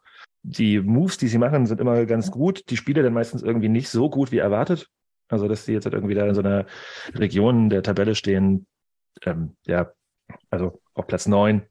Das ist auf jeden Fall, denke ich, ganz deutlich unter den Erwartungen, die man da in Berlin hatte. Äh, aber irgendwie auch also ein bisschen verständlich, also irgendwie wird ja so manchmal auch nicht, nicht so ganz schlau. Also die machen halt so konstante, der Trainer wirkt irgendwie alles, also so, als ob da so eine Konstante herrscht, dafür spielen sie aber jedes Jahr in einem anderen Stadion und am Ende juckt es auch keinen, wie die spielen, ob sie spielen, weil kommt auch keiner vorbei. Dann spielen sie halt einfach auch oftmals nicht so geil und ähm, ich werde daraus nicht so ganz schlau, wo das hingehen soll, perspektivisch. Also weil eigentlich wollen die, wollten die ja auch mal die Nummer drei Berlins werden, oder Bastian? Also das wollen die ja alle, aber Vielen Dank, Jonas, dass du mir genau jetzt den Ball zuspielst, weil ich hätte jetzt sowieso reingekrätscht. äh, ich möchte jetzt hier an dieser Stelle offiziell feststellen, dass äh, chemisches Element den Regionalliga Nordost Podcast gekapert hat, weil Klemme das Gebäude verlassen hat. Aber so, so viel Transparenz muss sein. Deshalb ist jetzt Jonas interimistisch Moderator. Und vielen Dank. Ähm, Altklinike, äh, du, du weißt es, und die anderen müssen es jetzt auch irgendwie wissen. Ich, für mich ist das so ein bisschen, ich habe so ambivalente Gefühle für diesen Verein, weil ich finde es irgendwie faszinierend, mit welchem demonstrativen Desinteresse sich die Berliner Gesellschaft und Fan, ja, also die Leute, die dem Fußball zugeneigt sind, gegenüber präsentieren, weil für Alkinike interessiert sich keiner und zu den Heimspielen kommen normalerweise irgendwie so 100 Leute. Das Wie geht's eigentlich dem Stadion von denen? Wollten die nicht irgendwie vor Jahren schon mal irgendwie die, so die wollen den Baumspulenweg irgendwie ein neues Stadion ja. bauen. Das ist natürlich wohl völlig anders, als sie jetzt spielen, aber das führt jetzt auch ein bisschen zu weit. Ich finde auch, wie du, die haben ein doch, doch schon sehr potentes Spielermaterial und die haben sehr viele helle und wache Momente und können richtig gute Spiele hinlegen und dann auf der anderen Seite kommen irgendwelche Rückschläge, irgendwelche Slapstick-Niederlagen, wo du dir denkst, wie, wie passt das zusammen, wie kommt das? Und vor dem Hintergrund bin ich auch zumindest etwas verwundert, dass Carsten Heine immer noch am Ball ist. Ich, ähm, um, um hier auch mal kurz reinzugrätschen, ich finde halt, ich finde, du hast es vorhin treffend über Victoria gesagt und ich finde, das ist die Klinike treffend. aus meiner Sicht ist halt Altklinika einfach nur eine weitere dieser ganzen irrelevanten, ambitionslosen Berliner Pisstruppen. Also okay, ist ein bisschen radikal ausgedrückt jetzt, aber es ist so. Es ist, es ist wirklich so. Also du hast unzählige Vereine. Klar, du hast auch mal so ein paar, paar ich sag mal, Ausnahmen, wie, Dyna wie hier BFC Dynamo drinne, die sich so ein, zwei Menschen in Berlin anscheinend interessieren oder TB. Ähm, weißt du? Aber dann hast du halt aber auch so, so ein Zeug wie Hertha BSC, Klinike und Viktoria, wo du dir jedes Mal denkst, ja, okay, schön und gut, dass wir die haben, aber wen juckt's? Also mal im Ernst. Und das ist halt auch genau das gleiche mit Altklinike. Ähm, die spielen immer mal wieder hoch mit, haben irgendwie, wie du sagst, einen guten Spielerstamm mit so, mit so einem Tolga Zigerci oder wie auch immer, äh, auf Ostblock gab es ja schon 30 Millionen Aussprachen ähm, von dem Namen. Und das ist halt genau Altklinike. Es ist halt wieder der nächste irrelevante Berliner Club, der halt irgendwie im Mittelfeld so ein bisschen rumdümpelt, der mehr könnte, aber irgendwie nicht kann. Und äh, ja, irgendwie weiß man auch nicht ganz, was man dazu sagen soll. Ja, dann lassen wir das einfach und gehen weiter zum nächsten Verein. Denn über den können wir vielleicht ein bisschen mehr erzählen, denn der heißt Babelsberg 03, spielt in Potsdam, hat eine ja, ganz ordentliche Hinrunde gespielt, aber jetzt auch nicht so viel besser als letztes Jahr. Und ähm, hat schon irgendwer gehört, habe ich schon eine Lizenz beantragt für die dritte Liga wieder? Ähm, was geht eigentlich in Babelsberg, Markus? Ich gucke gerade erstmal, ob es eine Nachricht gab. Ich lese gerade noch nichts von einer Lizenz. Ähm, ja, was geht bei denen? Die sind super reingestartet, haben wahrscheinlich viel überrascht. Ich kann mich noch an Eurofolge erinnern. Da hatte niemand Babelsberg so in den Top 5 oder eine Minderheit auf jeden Fall. Ich war ja relativ hoch bei denen. Ich habe die, glaube ich, auf Platz 4 getippt vor der Saison. Ähm, ich weiß nicht, also seit Daniel Pran da vorne ausfällt, läuft es bei denen nicht mehr gut. Da kommen, dazu kommt ein Steinborn, der rummeckert, dass er immer von der Bank kommen muss. Weiß nicht, ob sich Zisch damit einen Gefallen tut, wenn er quasi Steinborn, der egal wie der Charakter vielleicht ist, ein Top-Fußballer in der Liga ist, zufriedenstellen kann. Und dann sind sie nur auf Platz 8, nachdem sie echt gut reingestartet sind, waren länger mal geteilter Erster oder oben direkt in der Spitzengruppe mit dran. Und jetzt stehen sie mit 25 Punkten, 8 Punkte hinterm Erzrivalen aus Cottbus, die momentan noch Erster sind. Und irgendwo ist es schon enttäuschend. Also vor der Saison hätte man bestimmt gesagt, ja, wir wollen was aufbauen oder sagen bestimmt auch viele Fans, wir wollen was aufbauen. Allerdings zum jetzigen Zeitpunkt daran gemessen, wie sie gestartet sind, ist es echt nicht gut. Die letzten drei, vier, fünf Spiele in der Liga und auch im Pokal waren auch spielerisch einfach schlecht. Ich glaube, nach dem Halberstadt-Spiel, was sie da fulminant gewonnen haben. Genau, nach dem 5-1 haben sie alles verloren. Also jetzt abgesehen von dem Testspiel. Alles verloren sogar. Ja. Mhm. Okay. Also Pokal raus und vier Niederlagen in der Liga. Genau. Das war aber spielerisch gegen Halberstadt jetzt auch nicht so, es war schon stark, aber jetzt nicht so, wie man sich das am Anfang der Saison vielleicht erhofft hat. Die sind ja gerade sehr gut reingestartet. Ähm, und man muss sich, man muss da schon ein bisschen enttäuscht sein. Sie waren ja nach der Halberstadt nach dem Halberstadt-Sieg noch in den Top 3 dabei und nah dran und eigentlich schwach, was seitdem geht. Und Ziesche muss ich auch viel in der Frage, denn wenn sie von Erfurt abgeschossen, verlieren gegen Jena vielleicht ein bisschen unglücklich, gegen Cottbus vielleicht auch ein bisschen unglücklich in der Liga jetzt, im Pokal total verdient und da geht einfach nichts mehr. Daniel Frahn muss zurückkommen äh, zum Leid, zum Leid vieler Leute, aber Babelsberg braucht das, glaube ich, ob man das jetzt möchte, aber spielerisch ist er halt, ja, über jeden Zweifel in der Liga haben, so ehrlich muss ja, wir machen ja gerne Abgesänge auf Trainer und deswegen ist also Tische so als Heilsbringer gekommen ähm, und sollte da ganz viel machen und hat auch, glaube ich, ganz viele gute Sachen gemacht. Aber ich, war das nicht, weiß, welches Spiel war das denn, wo er da so den Stuhl durch gegen gelatscht hat? Das und war dann, Erfurt. Das war Erfurt. Und dann im Interview danach gemeint, ja, war ein, war ein okayes Spiel, wo ich mir auch gedacht habe, okay, wie wir zu verarschen. So, ähm, also da sehe ich bei Babelsberg auf jeden Fall auch so auf der sportlichen Ebene Fragezeichen. Äh, stimmt, es war dieses 6-2, wo die sechsmal das gleiche Tor gefangen haben, quasi, ne? Ähm, ja, sie waren die erste halbe Stunde noch ganz gut dabei. Ähm, waren spielerisch ja ungefähr gleichwertiger. Dann hat Erfurt einmal kurz aufgedreht und hat den sechs Dinger reingeknallt. Abgesehen von den sechs Gegentoren war es ja solide. Also, ja, da kann, hat er, kann man so sagen. Das, ne? ja. das hat, er, hat er schon ja. nicht unrecht. Der Stuhl, der stand einfach im Weg. Ja, aber ich meine, so Thüringer Stühle, die, äh, die Wackelradstelle kennt man in Jena. Also pff, ist halt so. Ja, Bastian kennt sich ja auch ganz gut aus äh, ähm, in, in Brandenburg. Wie siehst du die Hinrunde von Babelsberg? Ich, ich finde, man muss das ja trotzdem natürlich, also Ball flach halten. Ja, also ich finde, Babelsberg war vor der Saison kein Top-Team, war es in der Saison auch nicht. Die sind sehr gut reingekommen, das stimmt, aber es gibt da oben einfach die eine oder andere Mannschaft, die gut besetzt ist und eine gute Saison spielt. Insofern ist das schon okay. Ähm, und Sische sich nun hinterfragen muss, ja, möglicherweise schon. Er hat nämlich eine sehr sonderbare Wahrnehmung, habt ihr gerade rausgearbeitet. Fand ich auch nicht so richtig glücklich. Allerdings finde ich die Performance jetzt schon halbwegs erwartbar, muss ich ganz ehrlich sagen. Und die haben sich ganz vernünftig verstärkt, gehört für mich aber trotzdem nicht zur 1A der Liga da vorne und da oben. Und insofern, ja, ist, lügt die Tabelle da nicht, finde ich. Ich glaube, man muss auch kurz dazu sagen, die sind gerade auf Platz 8, aber haben auch nur drei Punkte Rückstand auf Platz 3. Also mit einem Sieg mehr, klar, jetzt mal Torverhältnisse dahingestellt, sind sie geteilter Dritter. So also, muss man ja auch dazu sagen. Das ist ein wichtiger Punkt und ich finde auch, das trifft natürlich jetzt auf alle Vereine zu, über die wir noch sprechen werden. Die Abstände sind sehr gering und hier kann ein Spiel äh, beziehungsweise ein Sieg, eine Niederlage den Ausschlag geben über fünf Plätze, wenn man so will.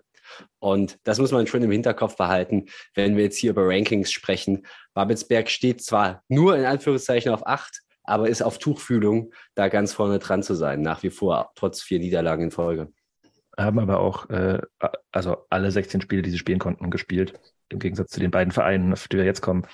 Den nächsten Verein darf Markus anmoderieren. Wir kommen jetzt zu Leipzigs Nummer zwei, so wie ich das der Tabelle entnehme nämlich Probst Haider, also Lok Leipzig, steht auf Platz 7 mit 26 Punkten nach 15 gespielten Partien. Und wenn ich hier die Anmoderation übernehme, dann darf doch Jonas über seinen absoluten Herzensverein sprechen. Das macht er auch sehr, sehr gern. Wie hat sich denn Lok so geschlagen dieses Jahr, diese Saison? Keine Ahnung. Habe ich alles vergessen. also ich, ich kann mich äh, an ein drei. Ich höre dich nicht mehr. Ich auch nicht. Äh, Markus, du bist genau still geworden. Markus, man hört dich nicht mehr. Das ist genau richtig gut. Das, ist genau, also, ja, das aber bei dem Thema, ganz ehrlich, dass da jemand hier die Leitung kappt, das finde ich schon in Ordnung. Also, keiner hören. Bei Markus sollte man prinzipiell die Leitung kappen, Alter. Hallo, hallo. Ah, ja, hallo, Markus. Äh, äh, also, es ist aber wirklich genau der richtige Zeitpunkt. Und ich weiß genau, äh, ja, sprich dann weiter. Also wirklich ich, das, ähm, Machen wir weiter. Ich glaube, das ist ein Zeichen. Äh, Luca, sag du doch einfach was zu Lok Leipzig, wenn die anderen drei dazu nicht sagen können. Ja, äh, um deinen Satz nochmal zu vervollständigen, ich meine, wenn du rein derby-technisch gehst, ne, ist es natürlich die äh, sportliche Nummer eins in der Stadt. Ähm, ich glaube, das wird nicht gut für mich später enden. Egal. Ähm, nein, aber mal im Ernst, Lok ist so, ich meine, das Größte, äh, ich meine, das, was hat Lok die Saison großartig gemacht? Ich meine, viel Aufsehen haben sie nicht erregt das Aufsehenserregendste bei, bei Lok war wohl äh, ihr Stadionsprecher, beziehungsweise ihr Ex-Stadionsprecher. Ähm, für den möchte vielleicht unsere Chemieler dann später noch mal ein bisschen was sagen. Ähm, Jonas ist da sehr enthusiastisch gerade am gucken. Ähm, ja, aber, aber mal, also jetzt mal ganz im Ernst, äh, um ein bisschen Ernsthaftigkeit hier mal reinzubringen. Lok ist halt äh, auch so ein bisschen schwierig, sage ich mal. Ähm, die stehen solide da. Wir hatten es ja gerade schon, das ist alles ein super kurzer Abstand, die können auch alles erreichen, stehen auf Platz sieben, ähm, was halt unter anderem daran liegt, dass sie oftmals auch gegen kleinere Teams, möchte ich es jetzt mal nennen, Probleme haben. Ähm, hier ist halt so ein gutes Beispiel. ähm, Alter, okay, du willst mich auch, okay, okay, alles klar.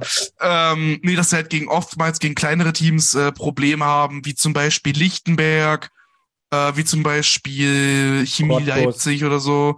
Ähm, es ist wirklich bodenlos. Diese Aufnahme ist eine einzige, äh, wirklich, nee, komm. Äh, nee, zum Beispiel gegen Meuselwitz oder gegen Jena, gegen die sie auch verloren haben, halt auch kleinere Teams, die halt eher unten in der Tabelle rumstehen, weißt du. Ähm, oh, der Ernsthaftigkeit, die Ernsthaftigkeit ist so flöten gegangen. Ich, äh, fuck. Nee, äh, wie gesagt, können noch alles erreichen wie eine okay Saison. Almedin Shiva bei, bei weitem nicht zufrieden damit, äh, wie man öfter mal raushört und äh, weiter geht's. Was bemerkenswert ist, finde ich, dass bei unserem Lokalrivalen die Ungeduld immer sehr schnell sehr groß wird und der Rückhalt der sportlichen Leitung und des Trainerteams immer wieder sehr schnell zu schwinden droht. Das merkt man so eben auch, wenn man sich einfach nur mal ein paar Fernsehbilder ansieht und äh, vielleicht auch Foren durchforstet, da ist wirklich die Geduld nicht groß. Und unter diesen Umständen stelle ich es mir sehr schwierig vor, äh, gute Arbeit abzuleisten. Jetzt auch ganz neutral gesprochen, da will man vielleicht auch nicht unbedingt gute Arbeit ableisten. Vielleicht kann man es zumindest nicht immer. Und das ist zumindest ein, der ein oder andere Hinkelstein, der Almedin Chiba da so im Weg liegt. Und das finde ich immer wieder bemerkenswert, wie, wie schnell da der Geduldsfaden reißt. Ich äh, kann da auch zustimmen. Ich meine, ich weiß jetzt nicht mehr, nach welchem Spiel es war. Da gab es doch auch teilweise Shiba-Rausrufe. Genau, Genau. wo ich mir echt einen Kopf fasse und sage, Alter, habt ihr noch Latten am Zaun? Also, ähm, Nein, wo nein. auch im, wo auch im Nachgang halt aber auch wirklich, ja, natürlich haben sie es nicht, aber wo halt auch im Nachgang halt einfach auch äh, knallhart, das muss, erkenne ich ihm ehrlich gesagt auch an, weil das die Eier musst du haben, äh, auch mit den eigenen Fans abrechnet. Und äh, das ist halt echt krass, wie schnell da halt einfach die, die kurz diese, diese kleine Mini-Zündschnur ist. Ja, Loks Aufstieg in der Liga war ja quasi auch mit Shiva, als sie da Meister geworden sind. Davor war Lok ja wirklich immer eine äh, graue, graue, braune Maus und jetzt, ja, es- oh Gott. Ähm, nein, aber sportlich gesehen ist mit Shiva quasi der Wandel gekommen, dass sie wirklich eine Mannschaft sind, die oben auf jeden Fall mitmischen kann. Und gerade deswegen finde ich es auch irgendwo vermessen, weil gerade am Anfang der Saison haben wir von einem Lok Leipzig geredet, das echt viele Gegentore gefressen hat. Und dann hat man auch dann die Wochen drauf gesehen. Ich glaube, kurz drauf, nachdem wirklich die Kritik überhand genommen hat und sehr, sehr groß und lautstark war, kommt dieses Spiel gegen Erfurt, das ja damals auch schon gut war und eine gute Offensive hatte und das gewinnen sie 1-0 und andere Spiele, wo sie hinten die Null halten und nicht viel zulassen. Und da hat Shiva ja auch bewiesen, dass er ein super Trainer in der Liga ist.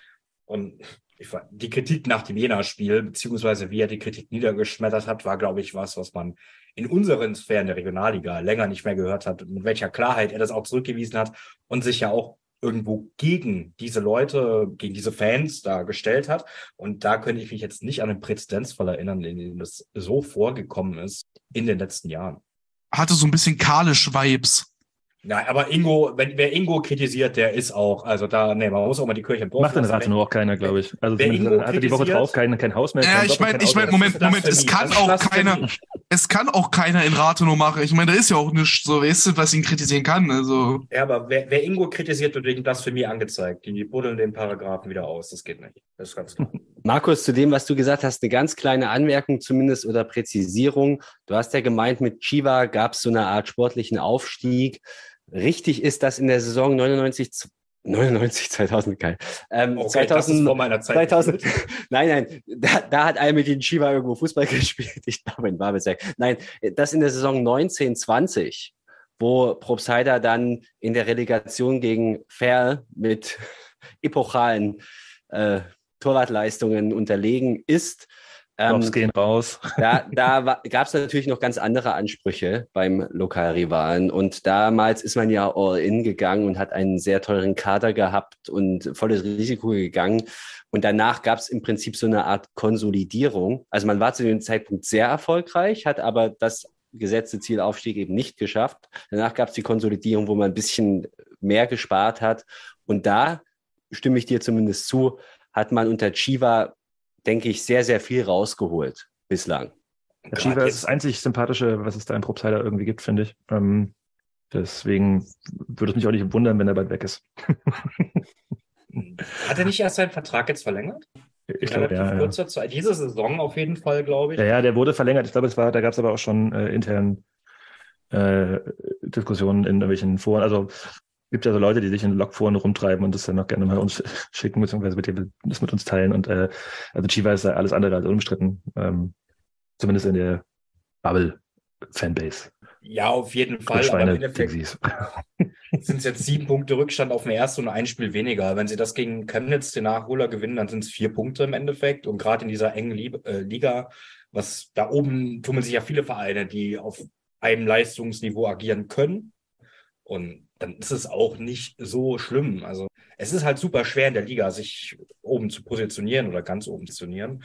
Und das werden andere Vereine auch noch erleben, dass mal wieder eine Schwächephase kommt und dann kann Lok da durchaus reinstoßen. Ich würde sagen, wir machen jetzt mal wieder eine kurze Pause, bevor wir dann über die wirklichen Top-Teams der Liga sprechen. Diese Werbung ist jetzt präsentiert von Rotkäppchen alkoholfrei. Alter. Alberstädter Würstchen. Junge, 57. Sekt unterwegs. Willkommen zurück bei einer wilden Kollaborationsfolge, bei der wir jetzt endlich mal über die Spitzenteams der Liga sprechen, nachdem wir jetzt irgendwie, keine Ahnung, wie lange über den Bodensatz der Liga gesprochen haben und gerade mit dem bodenlosesten Bodensatz aufgehört haben, sprechen wir jetzt über das Spitzenteam, was in wenigen Wochen die Tabellenführung der Regionalliga Nordost übernehmen wird. Denn die BSG Chemie auf Platz 6 hat zwei Spiele weniger als der Tabellenführer und nur sechs Punkte liegen zwischen diesen beiden Teams und sie treffen im nächsten Spiel auch aufeinander. Das nächste Spiel der BSG Chemie ist in Cottbus. Ähm, Luca, wie viel Angst hast du vor der BSG Chemie? Weißt du, wir haben es die ganze Zeit so gehandhabt, Team after Team abgeklappert, jetzt wird das hier auf einmal so ein Ding. Ähm, ich habe keine Angst. Bisher waren die ähm, Erlebnisse gegen Leutsch durchweg durchaus positiv. Wird lustig. Noch nicht ein einziges Mal zu Hause verloren. Wie gesagt, da, dazu kommen wir später. Ja, äh, ja Chemie. Ich, äh, weißt du was? Ich äh, bin dafür nicht zuständig. Wir haben hier drei Leute in Grün-Weiß sitzen. Ich äh, spiele mal den Ball zu Herrn äh, Bastian. Mach du mal. Ich hätte es jetzt gerade geschätzt, wenn ihr uns so ein bisschen eure Einblicke. Ähm, Das war auch der, das war auch die Idee. Genau. Du, kann ich, kann ich ja machen. Was kann ich ja machen? genau, wir, wir hören gerne zu, und ähm, aber ich glaube, wir sind alle befangen und wir erzählen sowieso schon die ganze Zeit über Chemie. Also nicht hier, aber an anderer Stelle. Insofern Feuer frei.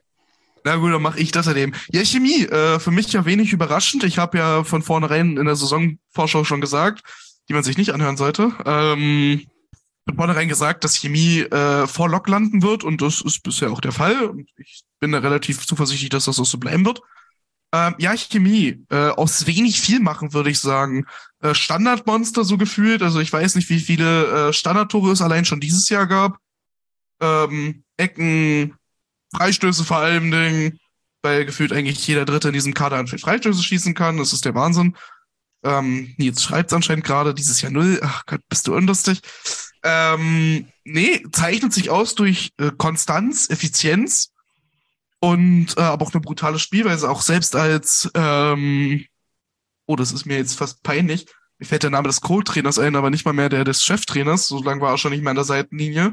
Miro Jagatic. Ja, Ich er war, auch danke. schon wieder an der, er war auch schon wieder an der. Seitenlinie. Aber okay. Ja, aber mir, mir fällt jetzt einfach nur so Bodka ein, aber liegt aber auch daran, dass ich ihn äh, für seinen sehr sympathischen, sehr schönen sächsischen Dialekt auch einfach feiere, ja. Ähm, nee, aber selbst da nicht eingebrochen, selbst da weitergemacht. Ähm, Chemie für mich definitiv einer der Gewinner der bisherigen Saison. Und ähm, auch wenn ihr alles dagegen tut, äh, dass ich anders denke, so äh, wünsche ich doch, dass es so äh, Chemie für Chemie so weitergeht. Habe ich das jetzt richtig verstanden? Du sagst, dass unsere drei Leute vom chemischen Element alles dagegen tun würden, dass das so weitergeht? Nee, die machen einfach alles in der Wahrnehmung, dass ich gegen Chemie bin, aber ich äh, lasse mich äh, davon nicht beeinflussen, ja. Äh, Markus, wie hast du denn die, äh, die BSG Chemie dieses Jahr gesehen? Ja, noch kurz zur Vervollständigung, wenn ich bei Lok von Leipzigs Nummer 2 rede, muss ich jetzt hier wohl über Leipzigs Nummer 1 reden. Momentan. Ähm, ja, wir hatten es Anfang der Saison, Luca, du hast es ganz richtig gesagt, du hast sie, glaube ich, in die Top 5 getippt. Ich war da ein bisschen passiv, habe gesagt, so Platz 7, Platz 8 ungefähr. Ich glaube, das war auch so ungefähr der Konsens, dem es ein chemisches Element gab, mit einer Ausnahme, die, wo es auf Platz 1 getippt wurde. Ähm, aber ja, ich glaube, Chemie nicht nur die Punkte, die sie gesammelt haben, ist beeindruckend oder besser als was ich dachte, als was viele vor der Saison dachten, auch wie sie die gesammelt haben. Wir haben gerade am Anfang der Saison, wo es nicht lief, eine Chemie gesehen, was man spielerisch so erwarten konnte, vor allem auf Unschaltspiel bedacht. Aber mittlerweile hat sich äh, die BSG auch dahingehend weiterentwickelt, dass sie das Spiel auch selbst machen kann. Ein gutes Beispiel dafür, auch wenn es nicht komplett erfolgreich war, war das Spiel gegen BFC, wo sie den BFC schier an die Wand gespielt haben oder auf jeden Fall die viel bessere Mannschaft waren. Das ist eine Entwicklung, die man nicht unbedingt vorhersehen konnte, vor allem weil Chemie jetzt auch nicht so viele Neuzugänge hatte, wo man sagt, die verstärken das Team auf allen Positionen so eminent, dass es einen ja, 180-Grad-Wechsel geben könnte, auch wenn Ishell natürlich vorne drin gerade am Anfang der Saison extrem wichtig war. Aber es sind vor allem die älteren, also in Anführungsstrichen älteren Säulen oder die Säulen, die schon länger bei der BSG sind, die wirklich mehr als solide spielen und gerade ja diese Geschlossenheit in der Mannschaft wirkt zumindest auf mich so hier aus der Jena-Perspektive, dass sie immer mehr Früchte trägt und dass sich da echt was gefunden hat in Deutsch. Und dementsprechend kann man eigentlich nur Hut absagen. So wie sie spielen, haben wahrscheinlich die wenigsten erwartet und vor allem nicht ihr drei, die heute hier sind. Ich finde es ähm, relativ gut, wie was du da sagst. Allein aus dem Punkt, dass ich finde, dass das spiegelt sich auch so ein bisschen im Podcast-Team wieder, weißt du, so die zwei alten weißen Säulen, weißt du, die da eben die Leistungsträger hier so ein bisschen sind und dann so der, der Jüngling, weißt du, der, der Lehrling hier einfach bei, beim chemischen Element. Der hat irgendwie noch so ein bisschen die achte Klasse noch so nebenbei geht, Was, weißt ja, du? was, was ist Lochi dann und was äh, die anderen? Grüße an der Stelle. Ich übergehe mal diese komische Aussage. Und äh, Die zwei alten weißen Männer. genau, genau. Hätte ich eigentlich gar nicht so ausdrücken, ist mir so rausgerutscht. Aber ich meine, ich meine, ich meine, es passt ja, also von dem her, vor allem auf alt. Ähm, ich weiß jetzt Oh, nicht, ob wir jetzt. jetzt, äh, ob wir jetzt hier weiter so, äh, äh, wir drei irgendwie mega viel jetzt, äh, also ich könnte jetzt, natürlich können wir jetzt noch mal eine Stunde über die BSG reden, äh, wäre jetzt, glaube ich, nicht so mega sinnvoll. Äh, oh, Nils, was hast du zu sagen? Du guckst, du hast gerade so, oh, gemacht. Ähm, das war natürlich nur zur ironischen Unterhaltung dieser Runde. Aber wir holen auf jeden Fall den Derby-Sieg uns zurück und äh, werden dann auch hoffentlich am Ende vor Lok stehen. Mehr brauche ich Ich sag's ja nicht immer noch, immer gerne wieder, wir werden Meister und machen halt, beantragen keine Lizenz und äh, geben halt den Fickfinger auf diese Scheißliga. Aber wollt ihr noch was wissen? Also bevor wir jetzt weitergehen zu dem äh, Verein, über den ich dann gerne ganz viel rede. Dann so Podcast-Cheftrainer. Glaube ich, glaube ich nicht. Also should he? Also Nein. Christian, Christian Sobotka ist, also das, das Ding ist, dass der jetzt irgendwie so viel in der Presse stand, hat ihm, glaube ich, auch gar nicht gefallen, weil der ist halt so total unglaublich ruhiger Typ, der überhaupt gar keinen Bock hat, irgendwie in der ersten Reihe zu stehen. Deswegen ist der Co-Trainer seit, ist der, ist der unter ähm, Auf jeden Demut Fall gekommen? seit Dietmar Demuts Ja. Zeiten. Genau. Und Ja, äh, ich, ich, ich denke, seine, seine Rolle ist jetzt, glaube ich, nicht zu überschätzen, weil er auch eine gewisse, also so nehme ich das jetzt wahr, Beliebtheit und Anerkennung in der Mannschaft hat. Er ist eine absolute Konstante. Er ist so ein Arbeiter, der im Hintergrund eben tätig ist. Und ja, es gibt so die eine oder andere Anekdote, dass, dass es damals zu Demutszeiten diese so, so Geschichten gab, dass ähm, Demut reingekommen ist, irgendwas erklärt hat, dann ist er wieder rausgegangen und äh, Sobotka hat dann irgendwas völlig anderes erklärt, was aber so unterschiedliche Ge- Generationen quasi so reflektierte. Demut, der alte, harte Hund, der alles erlebt hat und mit so einer jetzt geht draußen, spielt Fußball-Attitüde und Sobotka dann eher der, der eben auch für taktische Finessen dann zuständig ist. Und das finde ich ganz interessant. Also er ist auf jeden Fall eine wichtige Figur, bin ich überzeugt. Und er ist eine Konstante und aber keiner für die erste Reihe. nee, es war ja auch eher spaßig gemeint, ne? Aber ich würde es trotzdem fühlen. Er hat ja selber gesagt, dass der ganze Medienrubbel ihm gar nicht irgendwie so gefällt. Aber vielleicht trotzdem noch einen Satz, zumindest ohne es auszuweiten, zur Chemie, weil ich habe jetzt mit einem Monat Abstand mal wieder auf unsere Playlist, hätte ich jetzt fast gesagt, so geguckt, für unsere, für unseren Spielplan und die Tabelle. Und wenn man sich das dann so anguckt, das ist eine wirklich schräge Saison, weil du, du hast halt einen wirklich nicht guten Saisonstart und danach eigentlich nur noch, danach wirklich nur noch eine Niederlage und eine unglaubliche Serie. Und man fragt sich dann irgendwie so, in jedem einzelnen Spiel findest du Momente, wo du denkst, okay, hätte auch in die andere Richtung ausgehen können, hätte kippen können, bei fast jedem Spiel. Aber unterm Strich hast du dann halt so eine Serie gespielt und das kann dann eigentlich kein Zufall mehr sein. Aber ich rätsel trotzdem manchmal auch noch. Und wie gesagt, zwei Spiele nachzuholen, dann wären wir punktgleich mit dem Tabellenführer. Hypothetisch, ne, alles drin. Denn die BSG Chemie hat mit 14 Spielen 27 Punkten auf Platz 6 nur ein um vier Tore schlechteres Torverhältnis als die nächste Mannschaft, über die wir sprechen werden, die die Nummer zwei in, Erf äh, in Erfurt, sage ich schon, in Thüringen ist. Aber auch wahr. Wie wie, wie, wie hast du den, den FCC gesehen und warum stehen die auf Platz 5? Habe ich zwischendurch überhaupt nicht kommen sehen. Ja, ich glaube, wir haben die Vorsaison alle etwas stärker eingeschätzt. Trotz dieses ganzen Konsolidierungsgelaber, was aber dann trotzdem irgendwie nicht unbedingt so zu, zu sehen war, weil trotzdem ganz gut erfahrene Spieler, die schon mal höher gespielt haben, gekommen sind. Und irgendwie hat es dann doch schon eher Richtung Aufstieg ausgesehen als Richtung einfach nur Klassenerhalt.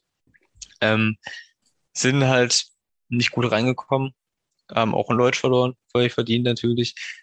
Das Ganze ist dann irgendwie in der Entlassung von Andreas Patz äh, gegipfelt, äh, der der Einzige war, den Markus nicht entlassen wollte in dieser Liga, aber letztendlich ist es natürlich exakt so gekommen. Ähm, und jetzt kommt halt mit René Klingbeil der Co-Trainer äh, in den Cheftrainerposten. Und ich finde, da darf man auf jeden Fall gespannt sein, ähm, wie sich das entwickelt, weil er ist halt kein neuer er ist halt eine interne Lösung, was theoretisch eigentlich ziemlich gut ist, weil dann die Mannschaft sich nicht an einen neuen Trainer gewöhnen braucht und den halt kennt.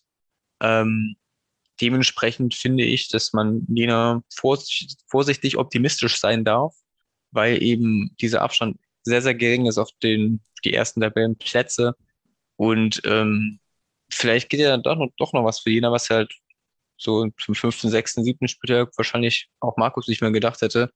Ähm, ja, ich bin auf jeden Fall eine Mischung aus überrascht und äh, enttäuscht, weil letztendlich war es dann sportlich nicht immer so wirklich überzeugend und gerade die Siege zuletzt wie gegen Babelsberg waren dann doch eher Krampf als Tiki-Taka.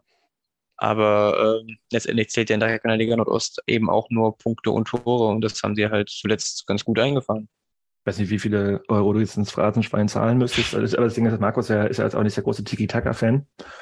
Äh, aber zumindest möchte ich dich fragen, äh, was du zur Personalie Klingenball sagst. Wir haben ja auch geschrieben und ich glaube, wir haben ja auch im Podcast alle möglichen, äh, was weiß ich, Ari van Lentwitze gemacht, äh, dass jetzt da Klingenball gekommen ist. Wie kommt's an? Ich würde erstmal Nils äh, verbessern. Du hast gesagt, nach fünf, sechs, sieben Spieltagen sah das nicht so aus. Also man hatte nach fünf Spieltagen 13 Punkte zum Beispiel. Es, es lief eigentlich super bis einschließlich des Cottbus-Spiels, wo man gut gepunktet hat. Und danach ging dann die Misere so los. Oder man kann auch schon ab dem Erfurt-Spiel sagen. Also hätte mir jemand, ich habe, glaube ich, Jena in unserer Folge auf Platz drei getippt, aber habe auch gesagt, es ist super eng, dann so zwischen Platz. Also hätte mir jemand jetzt im Juni oder so gesagt, Jena ist Fünfter mit 16 Spielen und 27 Punkten, hätte ich sofort unterschrieben. Klar, du hast halt viele Leute davor geholt, die auch schon Erfahrung haben, aber es ist ein Umbruchsjahr, das ist bekannt.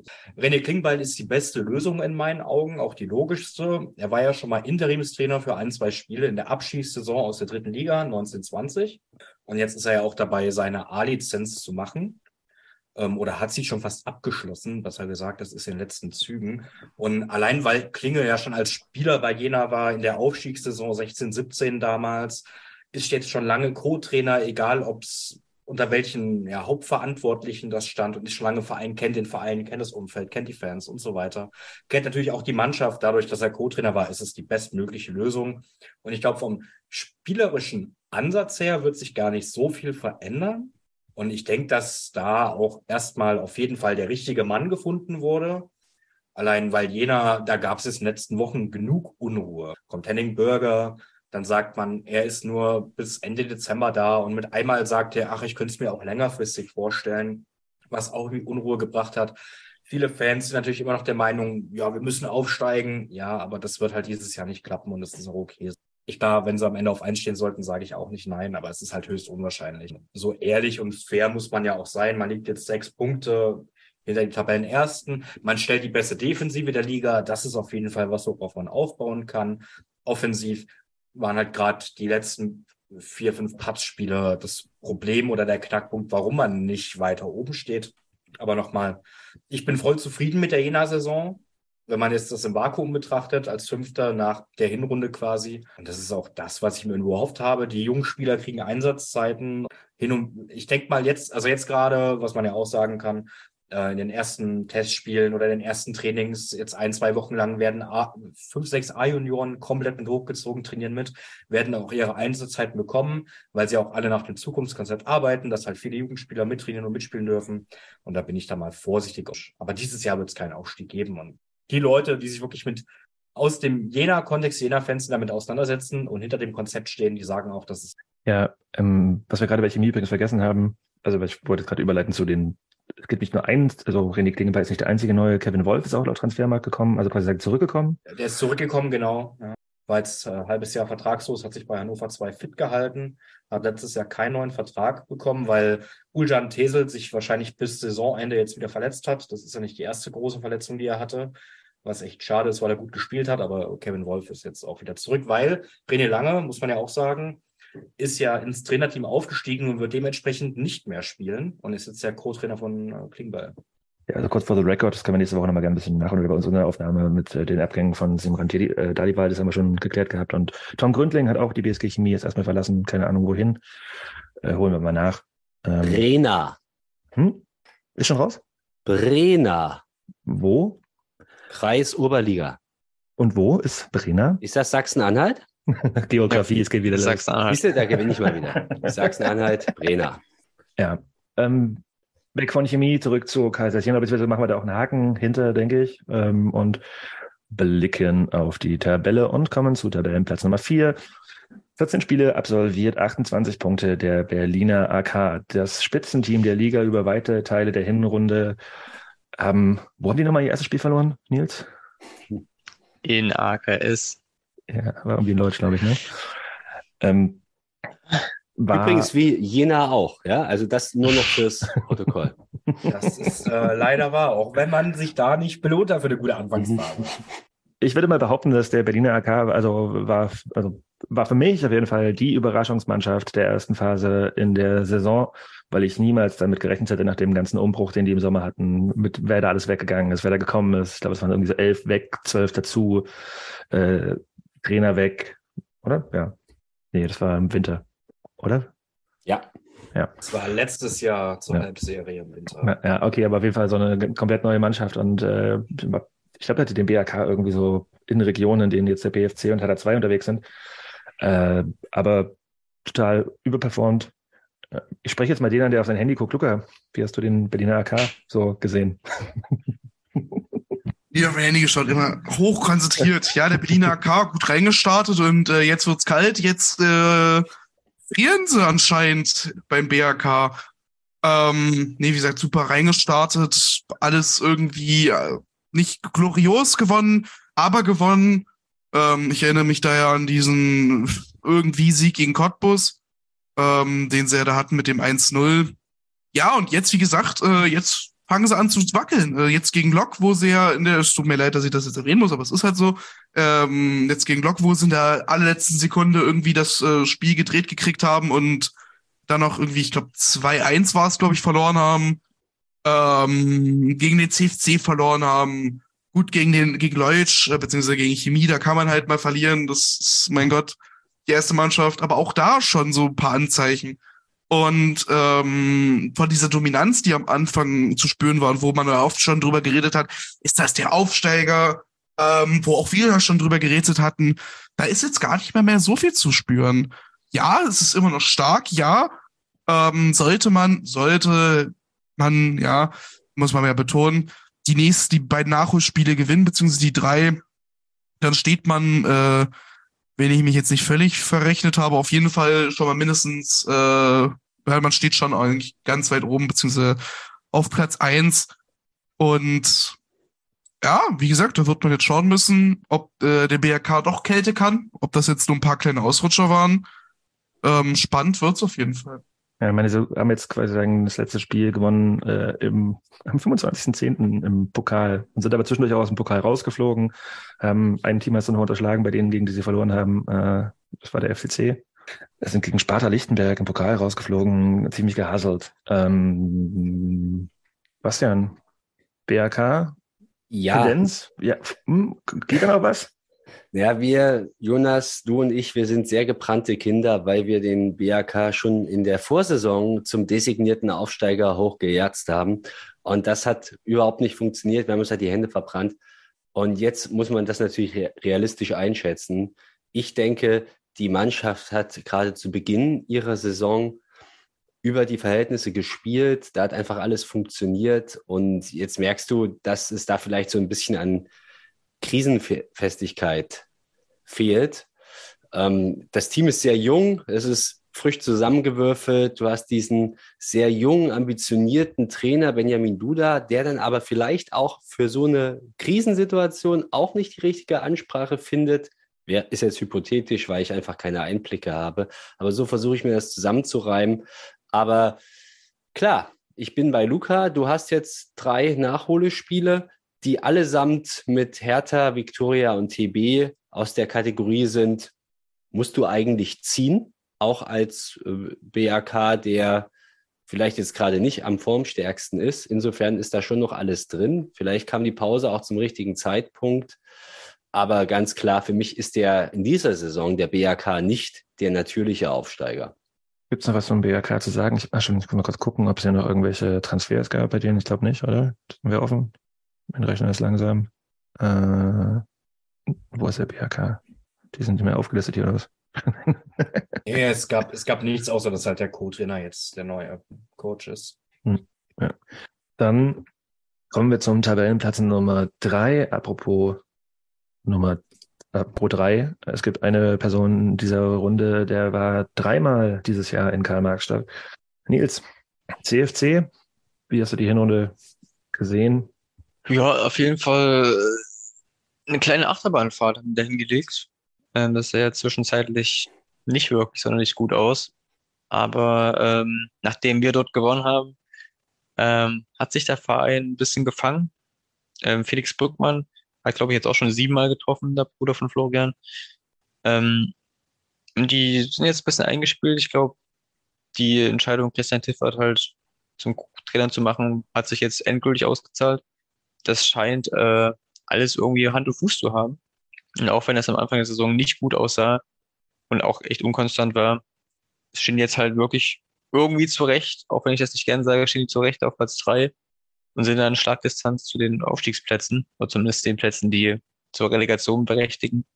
Ähm, ich bin gespannt, wie das noch weitergeht, weil vom Kader her finde ich nicht, dass das irgendwie Drittliga-Format hat. Ähm, aber ich lasse mich da gerne eines Besseren belehren. Aber vielleicht spielen die auch irgendwie über ihre Verhältnisse gerade und letztendlich ähm, zeigen sie dann doch wieder ihr altes Gesicht aus dem, aus der Beginn der Hinrunde. Aber wie gesagt, mal gucken. Ich bin gespannt, aber der zweite Teil der Hinrunde war auf jeden Fall sportlich sehr, sehr stark, das muss man sagen.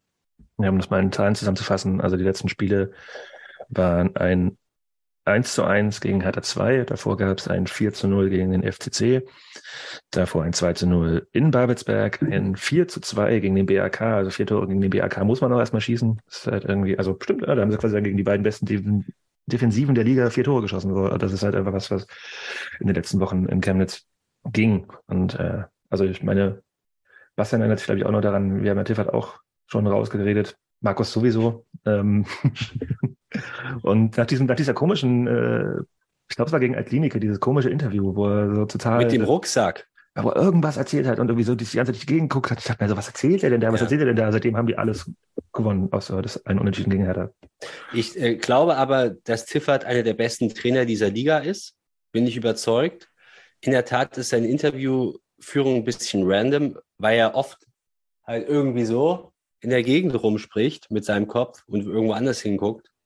Ähm, und das wirkt dann immer ein bisschen komisch, wenn es gerade nicht läuft. Ja. Ähm, ich muss auch Nils, möchte ich jetzt sehr ungern widersprechen, weil die sind schon gut.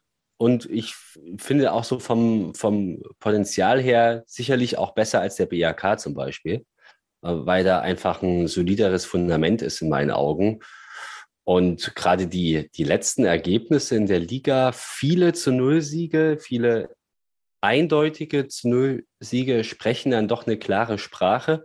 Und manchmal ist ja so eine, wenn man auf so eine Serie blickt, baut sich dann so ein Bild auf, was zwischendurch vielleicht sehr grisselig war. Jetzt ist es für mich relativ klar. Die hatten halt eine wirklich schwierige Phase mit zu Hause gegen Erfurt verloren, dann in Cottbus verloren, wo einfach jeder verliert und dann zu Hause gegen uns verloren, wegen eines genialen Momentes, ja, und weil wir auch einfach richtig gut sind.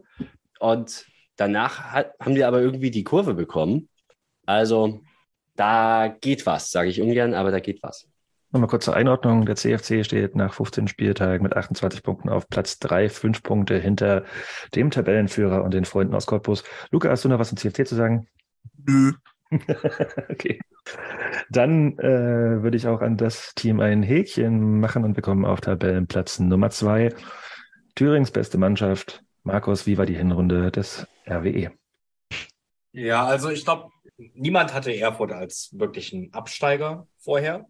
Also ich weiß noch, dass ich zum Beispiel in unserer allerersten Folge gesagt habe, die Überraschung, die positiven Überraschungen der Saison werden auf jeden Fall sportlich in Greifswald sein. Und ich glaube, mit Erfurt habe ich da so ziemlich ins Schwarze getroffen.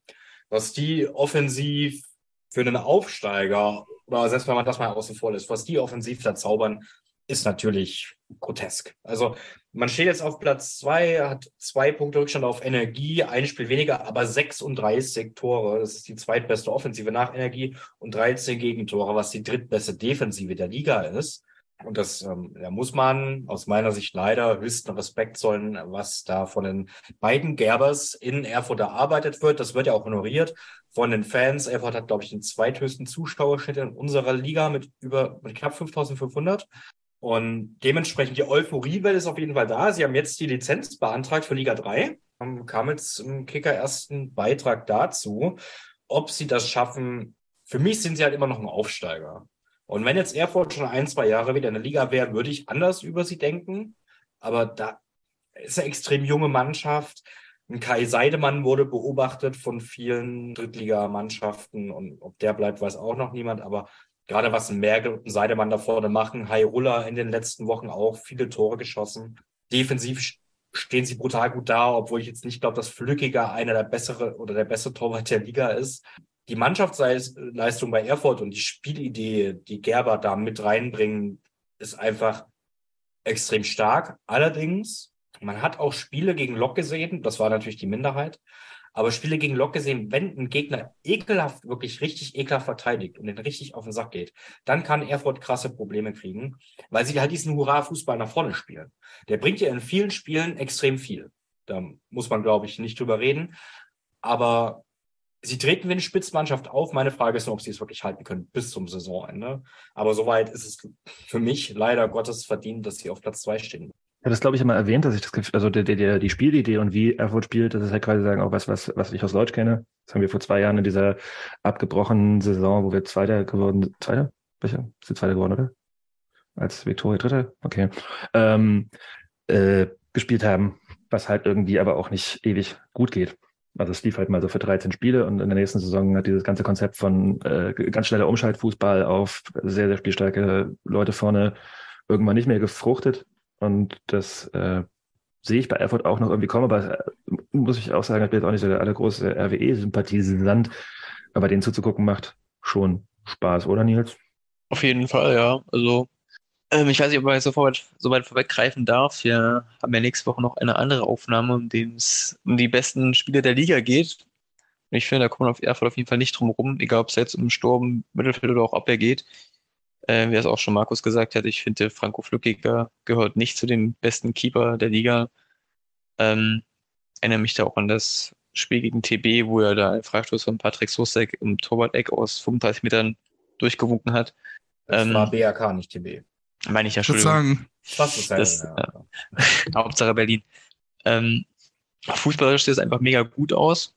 Äh, ich bin gespannt, ob die das halten, weil als Aufsteiger hat man ja immer irgendwie so ein bisschen Vorschusslorbeeren und Euphorie und drum und dran. Ähm, das ist einfach extrem schwer, das jetzt in der Rückrunde zu halten, gerade mit diesem Tempo, mit dieser Wucht. Ähm, bin ja wirklich sehr gespannt. Wir spielen ja auch noch zweimal gegen die in der Rückrunde sozusagen oder im Jahr 2022, 2023. Ähm, ja, ich bin einfach gespannt. Fußball sieht es bis jetzt sehr, sehr gut aus, aber ich denke nicht, dass es in dieser Form so weitergehen wird. Ich kann es mir vorstellen. Also, dass die weiterhin, also ich sehe jetzt keinen Grund, warum sie einbrechen sollten, außer natürlich, das ist natürlich äh, auch durchaus möglich, dass jetzt der große Ausverkauf irgendwie kommt und ich weiß nicht, wie die finanziellen Gegebenheiten in Erfurt sind, das wissen die wahrscheinlich selber nicht wenn da jetzt irgendwie Dritt- und Zweitligisten sagen, hallo, Herr Seidemann, hätten gerne Ihre Dienste, ähm, wenn die weg sind. Und also das, das wäre, glaube ich, der einzige Grund, aus dem ich bedenken könnte, dass es da halt einfach jetzt bergab geht. Das ist jetzt ein Hottake, der hoffentlich falsch ist. und, und, der Verein halt einfach jetzt in der Rückrunde ähnlich viele Punkte holt wie Tasmania letztes Jahr. Ähm, das, Herr Markus macht einen Finger nach oben, ich wundere. Ähm, Bastian, in welche Richtung drei, findest du? Nur drei Gedanken. Mhm. Ihr habt alles gesagt. Richtig guter Fußball, krasser Überfuß, Überfallfußball, macht Spaß, den zuzusehen, muss man ganz ehrlich sagen. Viel Schema F für mich aber auch. Und ich finde es faszinierend, dass so wenige in der Lage waren, bislang das zu entschlüsseln, beziehungsweise auch zu zerstören. Denkwürdig für mich ist diese Partie gegen Babelsberg, dieses 6 zu 2, wo gefühlt siebenmal das gleiche Tor für Erfurt fällt. Und du denkst dir, irgendwann musst du es ja dann eigentlich mal kapiert haben, wie das funktioniert. Ähm, der Trainer hat gemeint, es war gut verteidigt. Das ist okay. genau, das, da war alles okay. Äh, Prognose, wie es weitergeht. Ich finde es super spannend, was ihr sagt, weil ich bin überhaupt nicht festgelegt. Das kann irgendwie in beide Richtungen kippen. Irgendwie kann ich es mir sehr schwer vorstellen, dass du mit so einer erweiterten No-Name-Truppe, das soll jetzt nicht despektierlich klingen, aber muss ja immer gucken, wo kommen die her, wo wollen sie hin und wo geht's jetzt hin. Ich kann mir das sehr schwer vorstellen, dass sie diesen Durchmarsch wirklich schaffen gegen die Konkurrenz, die da oben so abgezockt ist. Und äh, ähm, man, man äh, sollte, wenn man hier spricht, auch nicht nebenbei im Chat lesen. Äh, also ich kann es mir wirklich sehr schwer vorstellen, weil da einfach, ich denke, Cottbus und Chemnitz vielleicht doch noch einen halben Fuß schneller sind. Aber wir werden sehen. Ja, werden wir sehen und äh, blicken auf den Tabellenführer. Und ich verweise auf den, der das hässlichste Trikot in dieser Runde anhat. Und das ist schwierig, weil Markus im FCC-Trikot da sitzt. Ich habe einen Pullover an. Ich habe einen Pullover, Entschuldigung. An. Also ich bin nicht im Trikot. das ist sogar noch einfacher. Luca, also ich habe ja vor der Saison gesagt, der Energiekompass wird Meister. Ähm, dass sie jetzt auf Platz 1 stehen, keiner weiß wirklich warum. Also Heimstärke. Also die Saison war auf jeden Fall viel, viel durchwachsener, als ich mir das vorgestellt habe. Ich hätte gedacht, Energie legt eine Saison hin, ähnlich wie beim letzten Aufstieg. Und spielt diese Liga völlig in Grund und Boden, weil ich alle anderen Teams mit Fragezeichen besetzt hatte und äh, du guckst total skeptisch. Erzähl mal, wie hat Energie Corpus es geschafft, jetzt nach 16 Spieltagen mit 33 Punkten, einer positiven Tordifferenz von 22, der besten Offensive der Liga, auf Platz 1 zu stehen? Ähm, ja, weil ich so überraschend fand, was du gesagt hast, habe ich so skeptisch gerade geguckt. Weil für mich, ich habe Energie auf 1 getippt, das ist, ähm, weil es der Anspruch ist, das muss der Anspruch sein. Ähm, du musst nicht aufsteigen, das ist ja immer wieder ausgegeben, das musst du spätestens nächstes Jahr.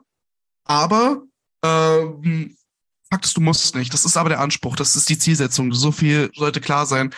Und für mich kam das überhaupt nicht überraschend, dass du vor allem am Anfang echt Probleme hattest, weil du musstest halt eben dein eigentlich sämtliche Tore, die du letztes Jahr geschossen hast, musstest du ersetzen. Engelhardt, Pornischew, Sokafakis, alle weggebrochen. Dann noch ein Meter, der ab und zu mal gescored hat, auch weggebrochen. Ähm, alles halt abgewandert. Und deswegen kam das für mich eben nicht überraschend. Klar, es hat mich genervt, dass man in Altlinike 2-0 verloren hat. Es hat mich genervt, dass man gegen Lichtenberg 0-0 gespielt hat. Ähm, aber am Ende des Tages stehst du jetzt für mich verdient auf dem ersten Tabellenplatz. Das ist so übergangsweise, weil halt eben Verfolger wie Erfurt, Chemnitz, der BRK oder auch äh, Chemie Leipzig ähm, weniger Spiele haben als äh, der glorreiche FC Energie. Ähm, doch am Ende des Tages, wie gesagt, ist es ähm, sehr verdient für mich. Gerade weil du dich immer mehr gefunden hast, immer mehr gesteigert hast. Zu Hause, klar, diese Heimmacht, über die oft gesprochen wird, das ist klar, das ist ein riesiger Faktor. Du hast sieben Spiele gespielt zu Hause, du hast sieben Spiele gewonnen. Ähm, doch auch auswärts läuft's ja mittlerweile, wenn du jetzt mal eben ein paar Ausrutsche ausklammerst, gerade zu Saisonanfang. Ähm, Fakt ist, musstest halt, wie gesagt, deine ganze Offensive neu ausrichten. Das hat Zeit gebraucht. Ähm, und das Spielsystem Wallets ist einfach jedes Jahr, das braucht eine Weile, bis es in die Spiele, Köpfe der Spiele übergeht. Aber sobald es drin ist, läuft's. Und ähm, so, das sieht man auch dieses Jahr. Und ich glaube daran, dass Energie so weitermachen wird. Ja, System Wallets ist rummeckern und nerven. Ähm, vielleicht läuft's ja gerade deswegen bei Energie so viel besser als bei Jena. Jena ist man zufrieden, keine Sorge. Ja, deswegen hat man seinen Cheftrainer gefeuert. ja, gut, ich so die, so die allerletzten Spitzen äh, ausgepackt, die Pfeile sind schon abgefeuert. Und äh, ich würde gerne nochmal mit den äh, Brandenburg-Experten hier mit ins Boot holen, denn der hat gemeint, dass der äh, Verkauf von, ah, wie heißt er? Äh, Energie hat gerade sehr, sehr viel Geld in die ähm, Hm, Ja, ja. schade. Kevin Genau. Schade nach Brentford vom SC Freiburg. Ja, ähm, wenn du dazu noch, wenn ich noch ein paar Worte dazu verlieren soll, gerne. Also Ähm, ich meine, ich meine Brandenburg-Expert meine ich Kapassan, wer der das geschrieben? Das Cottbus zwei Millionen äh, Euro kassiert als weniger, Ausbildungsentschädigung. weniger. Hm? Also, okay, ich, ich kann es ja mal kurz erklären, ähm, für die Zuhörer, die es vielleicht nicht mitgekriegt haben oder auch nicht so einzeln wissen. Insgesamt sind es circa 1,5 Millionen Euro, der äh, FC Energie nächsten Sommer kriegt, denn da aktuell ist ja die, ist es ja erst eine Laie ähm, für die halbe Saison äh, aus Freiburg nach Brentford von Kevin Schade. Erst dann ähm, werden diese 25 Millionen Euro fällig. Und ähm, es ist nun mal so, Kevin Schade hat, glaube ich, circa vier Jahre in, der Cottbusser Jugend gespielt, ähm, also bis im Alter von 16 Jahren, was dem Verein allein schon, und das ist allein schon eine sehr, sehr ordentliche Summe, die, über die man sich sehr freut, von 362.000 Euro einbringt.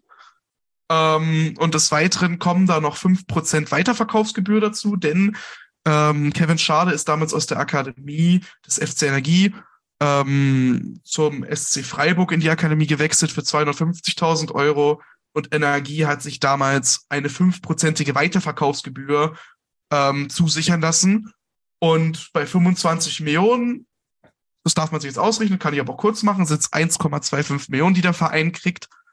Ähm, und das ergibt eine Endsumme von insgesamt 1,5 Millionen Euro, die man im Sommer bekommt. Das ist übrigens ein ganzer, beziehungsweise fast ein ganzer Jahresetat, die man in Cottbus hat. Ja, deswegen fand ich es auch auf jeden Fall ein spannendes Thema, darüber zu reden, weil äh, und dein Cottbus sich auf jeden Fall jetzt ganz schön freut und es ist halt einfach auch dann so spannend, wie dann halt so Schieflagen entstehen. Ich meine, dass halt irgendwie der, der in England mit Geld um sich geschmissen wird, keine Ahnung wohin. Äh, das ist schon abgefahren, wo auf einmal Gelder in die Kassen gespielt werden. Glückwunsch an Energie Cottbus. Äh, weiß nicht, ob sie da so viel für können.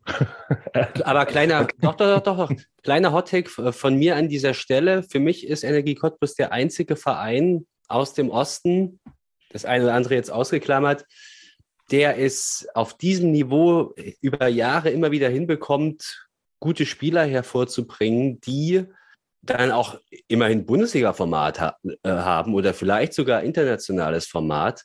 Und das mit einer Beständigkeit, da gibt es eine unfassbare Konstanz in der Nachwuchsarbeit. Ich habe da wirklich großen Respekt, muss ich ganz ehrlich sagen, bei allem, was über Cottbus immer wieder auch geächtzt wird und so weiter.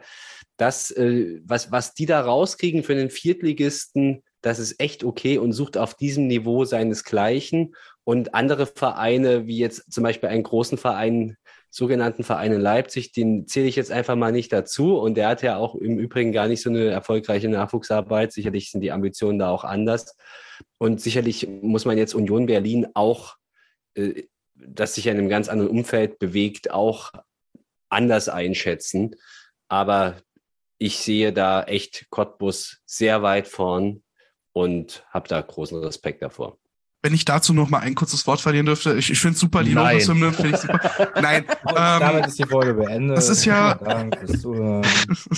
ich meine, das ist ja, ich sage mal so ein bisschen der Cottbusser Weg, äh, wenn man es so nennen möchte. Ich meine, die halbe Mannschaft, und das ist nicht gelogen, besteht aus äh, Akademiespielern oder ehemaligen Akademiespielern. Wenn du da Säulen hast wie Jonas Hildebrand, kommt aus der Akademie, was jetzt zum Beispiel zurückkommt, Jonas Putze, war in der Akademie ähm, Janis Juckel, Arne Kujovic, Elias Bethke, äh, alles Akademiearbeit, Tobias Eisenhut. Also ich, man merkt, ich kann da ewig weitermachen. Und das ist ja so ein bisschen das, was Energie auszeichnet. Dass du zum einen ähm, diese hohe Talente hochziehst und entwickelst und dann natürlich auch ähm, früher oder später halt eben auch mal Ertrag daraus gewinnst. Ähm, was halt so viel äh, Pele Wallets von vielen gehasst wird. Ähm, ein Beispiel von Markus, das ist ja völlig in Ordnung, ich verstehe das auch. Ähm, Cottbusser Weg soll ich den Joke bringen? Nein, brauchst du nicht, Markus. Ich glaube, das, das haben sich viele selber gedacht. Ähm, so viel Pele Wallets gehasst wird, so gut ist er im Talente ausbilden und weiterentwickeln. Und ähm, das lohnt sich halt. So, und jetzt äh, dürft ihr jetzt auch gern mal. Danke. ja, also ich habe also gerade gemeint, so der halbe Kader von Energie besteht aus äh, Akademiespielern. Das kann man ja auch quasi sagen, auch über weite Teile der, der, Liga sagen, denn wie viele äh, Menschen in der Regionalliga Nordost bei Energie irgendwie ausgebildet wurden, kann man auch bei uns halt einfach quasi mal in den Kader gucken und wird feststellen, das ist eine ganze Menge, was aber auch daran liegt, dass äh, Energie auch über Jahre der einzige Verein war, der da oben relativ konstant in, in oberen Ligen gespielt hat. Tun sie nicht mehr und ich denke trotzdem, um das mal kurz nochmal weiter zu postulieren, dass Energie Hot Take oder ist ein Hottake, ist kein Hottake, die Meisterschaft holen wird, äh, wie es dann in, der, in den Aufstiegsspielen läuft. Hm, mal gucken. Nils, hast du noch was zur Energie zu sagen? Ich habe da auch nichts weiter hinzuzufügen. War ja auch mein Meister, unser Konsensmeister im CE. Machen wir einen Deckel drauf. Hat uns hier nicht Energie getippt? Hm? Hat jemand von uns hier nicht Energie als Meister getippt? Also ich glaube nicht. Sie auch. Ich glaube alle. Ja. Das mit Energie war vor allem also podcast-technisch bei uns und bei euch sehr einheitlich. Ich glaube, ich glaube, Klemme hat mal glaube ich, mal so einen kleinen äh, Hot-Take da gewagt. Auf Twitter wurde das zwar ein bisschen sich drüber lustig gemacht, Er hat, aber er hat Jena getippt. genau, das ist Ich halt, darf ja. ja. quasi sagen auch noch einen Tipp für die BSG Chemie und einen für den BFC. Liebe Grüße, Lochi. du Opfer. äh, aber ansonsten war wir, glaube ich, auch relativ energiekonform und das äh, würde mich jetzt überhaupt nicht überraschen. Und was du meintest vorhin noch mal kurz, um einmal noch einen Gedanken zu verlieren, dass äh, ich halt gerade deswegen Energie auf, äh, auf eins getippt hatte, weil Pele Wollitz im zweiten Jahr immer viel, viel besser war als im ersten. Und äh, deswegen hat es mich überrascht, wie die am Anfang doch gestruggelt haben, gerade auswärts. Aber das ist vielleicht auch dann doch nur so eine kurze Phase gewesen. Ich kann mir durchaus vorstellen, dass sie jetzt ähm, das nächste Spiel verlieren und danach ein paar gewinnen und dann das letzte wieder verlieren, aber ansonsten äh, Meister werden. Wenn wir am Ende Meister werden, ist mir das völlig egal, dann passt das. Ich hätte eine spontane Frage an euch, weil wir jetzt eigentlich, also außer jemand hat noch was zur Energie zu sagen. Mhm. Das ist ja immer so ein relativ beliebtes Ding. Aber von einer Note von 0 bis 10, 10 ist am besten, 0 ist absolut scheiße. Was gebt ihr der Hinrunde in der Regionalliga Nordost? Wie geil war sie für euch? Allgemein nicht, okay, nicht nur auf Chemie, ich versuche es nicht nur auf Jena zu beziehen natürlich, aber so insgesamt. So oben ist es eng, unten, naja, sind so ungefähr die, die man erwartet hat. Was für eine Note würdet ihr geben, wenn 10 das Beste ist? Bevor ich den Gedanken verliere, steige ich mal da ein. Und das Ding ist, ich habe ähm, doch hier und da mal so ein WM-Spiel geguckt und das war vor allem auch, nachdem ich meistens irgendwie Regionalliga-Streams laufen hatte und dabei Bier getrunken habe, dann dachte ich, okay, gucke ich mal rein und habe oft genug festgestellt, dass die Regionalliga Nordost-Spiele vorher geiler aussahen als WM-Spiele. Deswegen gibt es auf jeden Fall eine absolut solide Acht, auch wenn die Saison noch ein bisschen Luft nach oben hat auf allen Ebenen. Boah, schwierig. Ich meine, der, der Spitzenkampf oben schiebt schon irgendwo giftig an. Aber ganz im Ernst, irgendwie, ich weiß nicht. Wenn ich jetzt mal mich wirklich außerhalb dieses Cottbusser Umfelds bewege, sechs von zehn. Nicht schlecht, aber auch bei Weitem nicht so gut. Nils? Ich finde die Frage, ehrlich gesagt, fast ein bisschen unsinnig, weil wie sieht denn eine man in 10 vielen- aus? Also, ja, ja, Ist, ist eine 10 dann jedes Spiel geht 5-3 aus? Oder? Nee, aber einfach von deinem Gefühl, wie geil war die Hinrunde für dich so generell? Also ist es so quasi was, ma- okay, 10 ist immer, wenn man so ein Ranking nimmt von 0 bis 10, ist 10 immer eigentlich unmöglich. Also sind wir mal ehrlich. Aber wenn du sagst, boah, ey, die Hinrunde war so geil, wie soll das getoppt werden, dann ist es wahrscheinlich eine 10. Ja gut, auf Chemie bezogen natürlich schon sehr, sehr gut. Aber du sagst auf den Rest der Liga auch. Aber mich tangiert es ja jetzt nicht wie TB gegen Halberstadt spielt. Du hast dir jedes scheiß Highlight dieser ganzen Hinrunde Also angeguckt. wirklich, Digga, jetzt mach das mal gerade, einfach. also Alles wirklich, zwischen 0 das ist 10. du Aber es tangiert mich ja trotzdem nicht, wie diese Spiele aussehen. Ich sage jetzt einfach mal auch eine 9, 9 aus 10. Was? 9, 10? Hast du die Frage verstanden? 9 Neun von aus 10 10. habe ich gesagt. Gut, alles klar. Ich gebe weiter an Fünf- Pauli, wenn er schon meckert hier. Ich gebe 5 von 17. ähm, Das sind übrigens 5 17. Das hab ich 5, gerade 17. nachgerechnet. Ach so. Ah, ich habe es falsch. 17 von 5, 3 im Sinn und fertig, da ist ein Meister.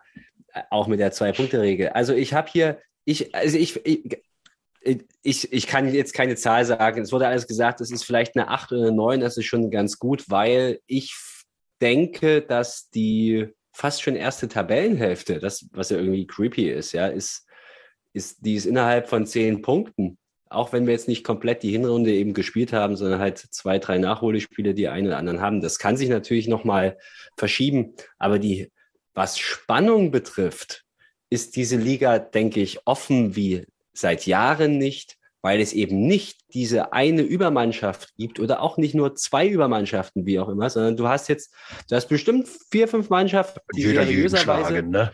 die seriöserweise hier um den Titel mitspielen können. Echt geile Hinrunde.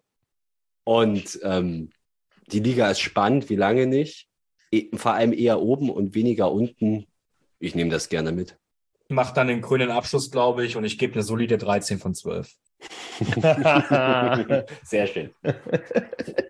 Ich, bin froh, dass niemand anders äh, den Spruch gebracht hat. Ja, schade, dass er mir nicht eingefallen ist. Ähm, damit machen wir mal hier eine, einen Cut, hören uns nächste Woche wieder und äh, jetzt kann ich erzählen, ne? Dass wir nächste Woche machen wir dann eine zweite Kollaborationsfolge und sprechen über die Elf der Hinrunde und haben uns eine ganze Menge bescheuerte Awards schon ausgedacht, äh, die hoffentlich entertainend sind. Und äh, jetzt meine ich mal ernst, gebt uns mal gerne Feedback auf diesen Scheiß, den wir heute gemacht haben. Äh, gerne an äh, Regionalliga.org Podcast und nicht an uns. Und äh, ja. Und jetzt bitte noch die E-Mail-Adresse fehlerfrei aufsagen. Du gewonnen. Regionalliga Nordost Podcast at web.de. Uns gibt's warum eigentlich. Web.de, Alter? Wie, also ihr seid doch, ihr seid Ja, doch keine Ahnung. Mann, habt ihr hat so gemacht, Alter. Das ist einfach so sympathisch. Ich finde das Ja, sympathisch. genau. So eine So, Web.de-Adresse. Web, Web.de, das kennen auch die alten Säcke, wir zwei, gell? Alternativ, Twitter, RLNO-Podcast und die anderen, die drei. Schreibt Markus eine DM. Der, Ja, genau. Genau, krieg der ich freut sich, der freut sich. Ich freue mich immer über Feedback. Dann bis nächste Woche. Macht's gut. Bleib stabil. Venceremos. Forza FCC. Ich habe extra jetzt meinen Kleinen nicht gebracht, aber gut.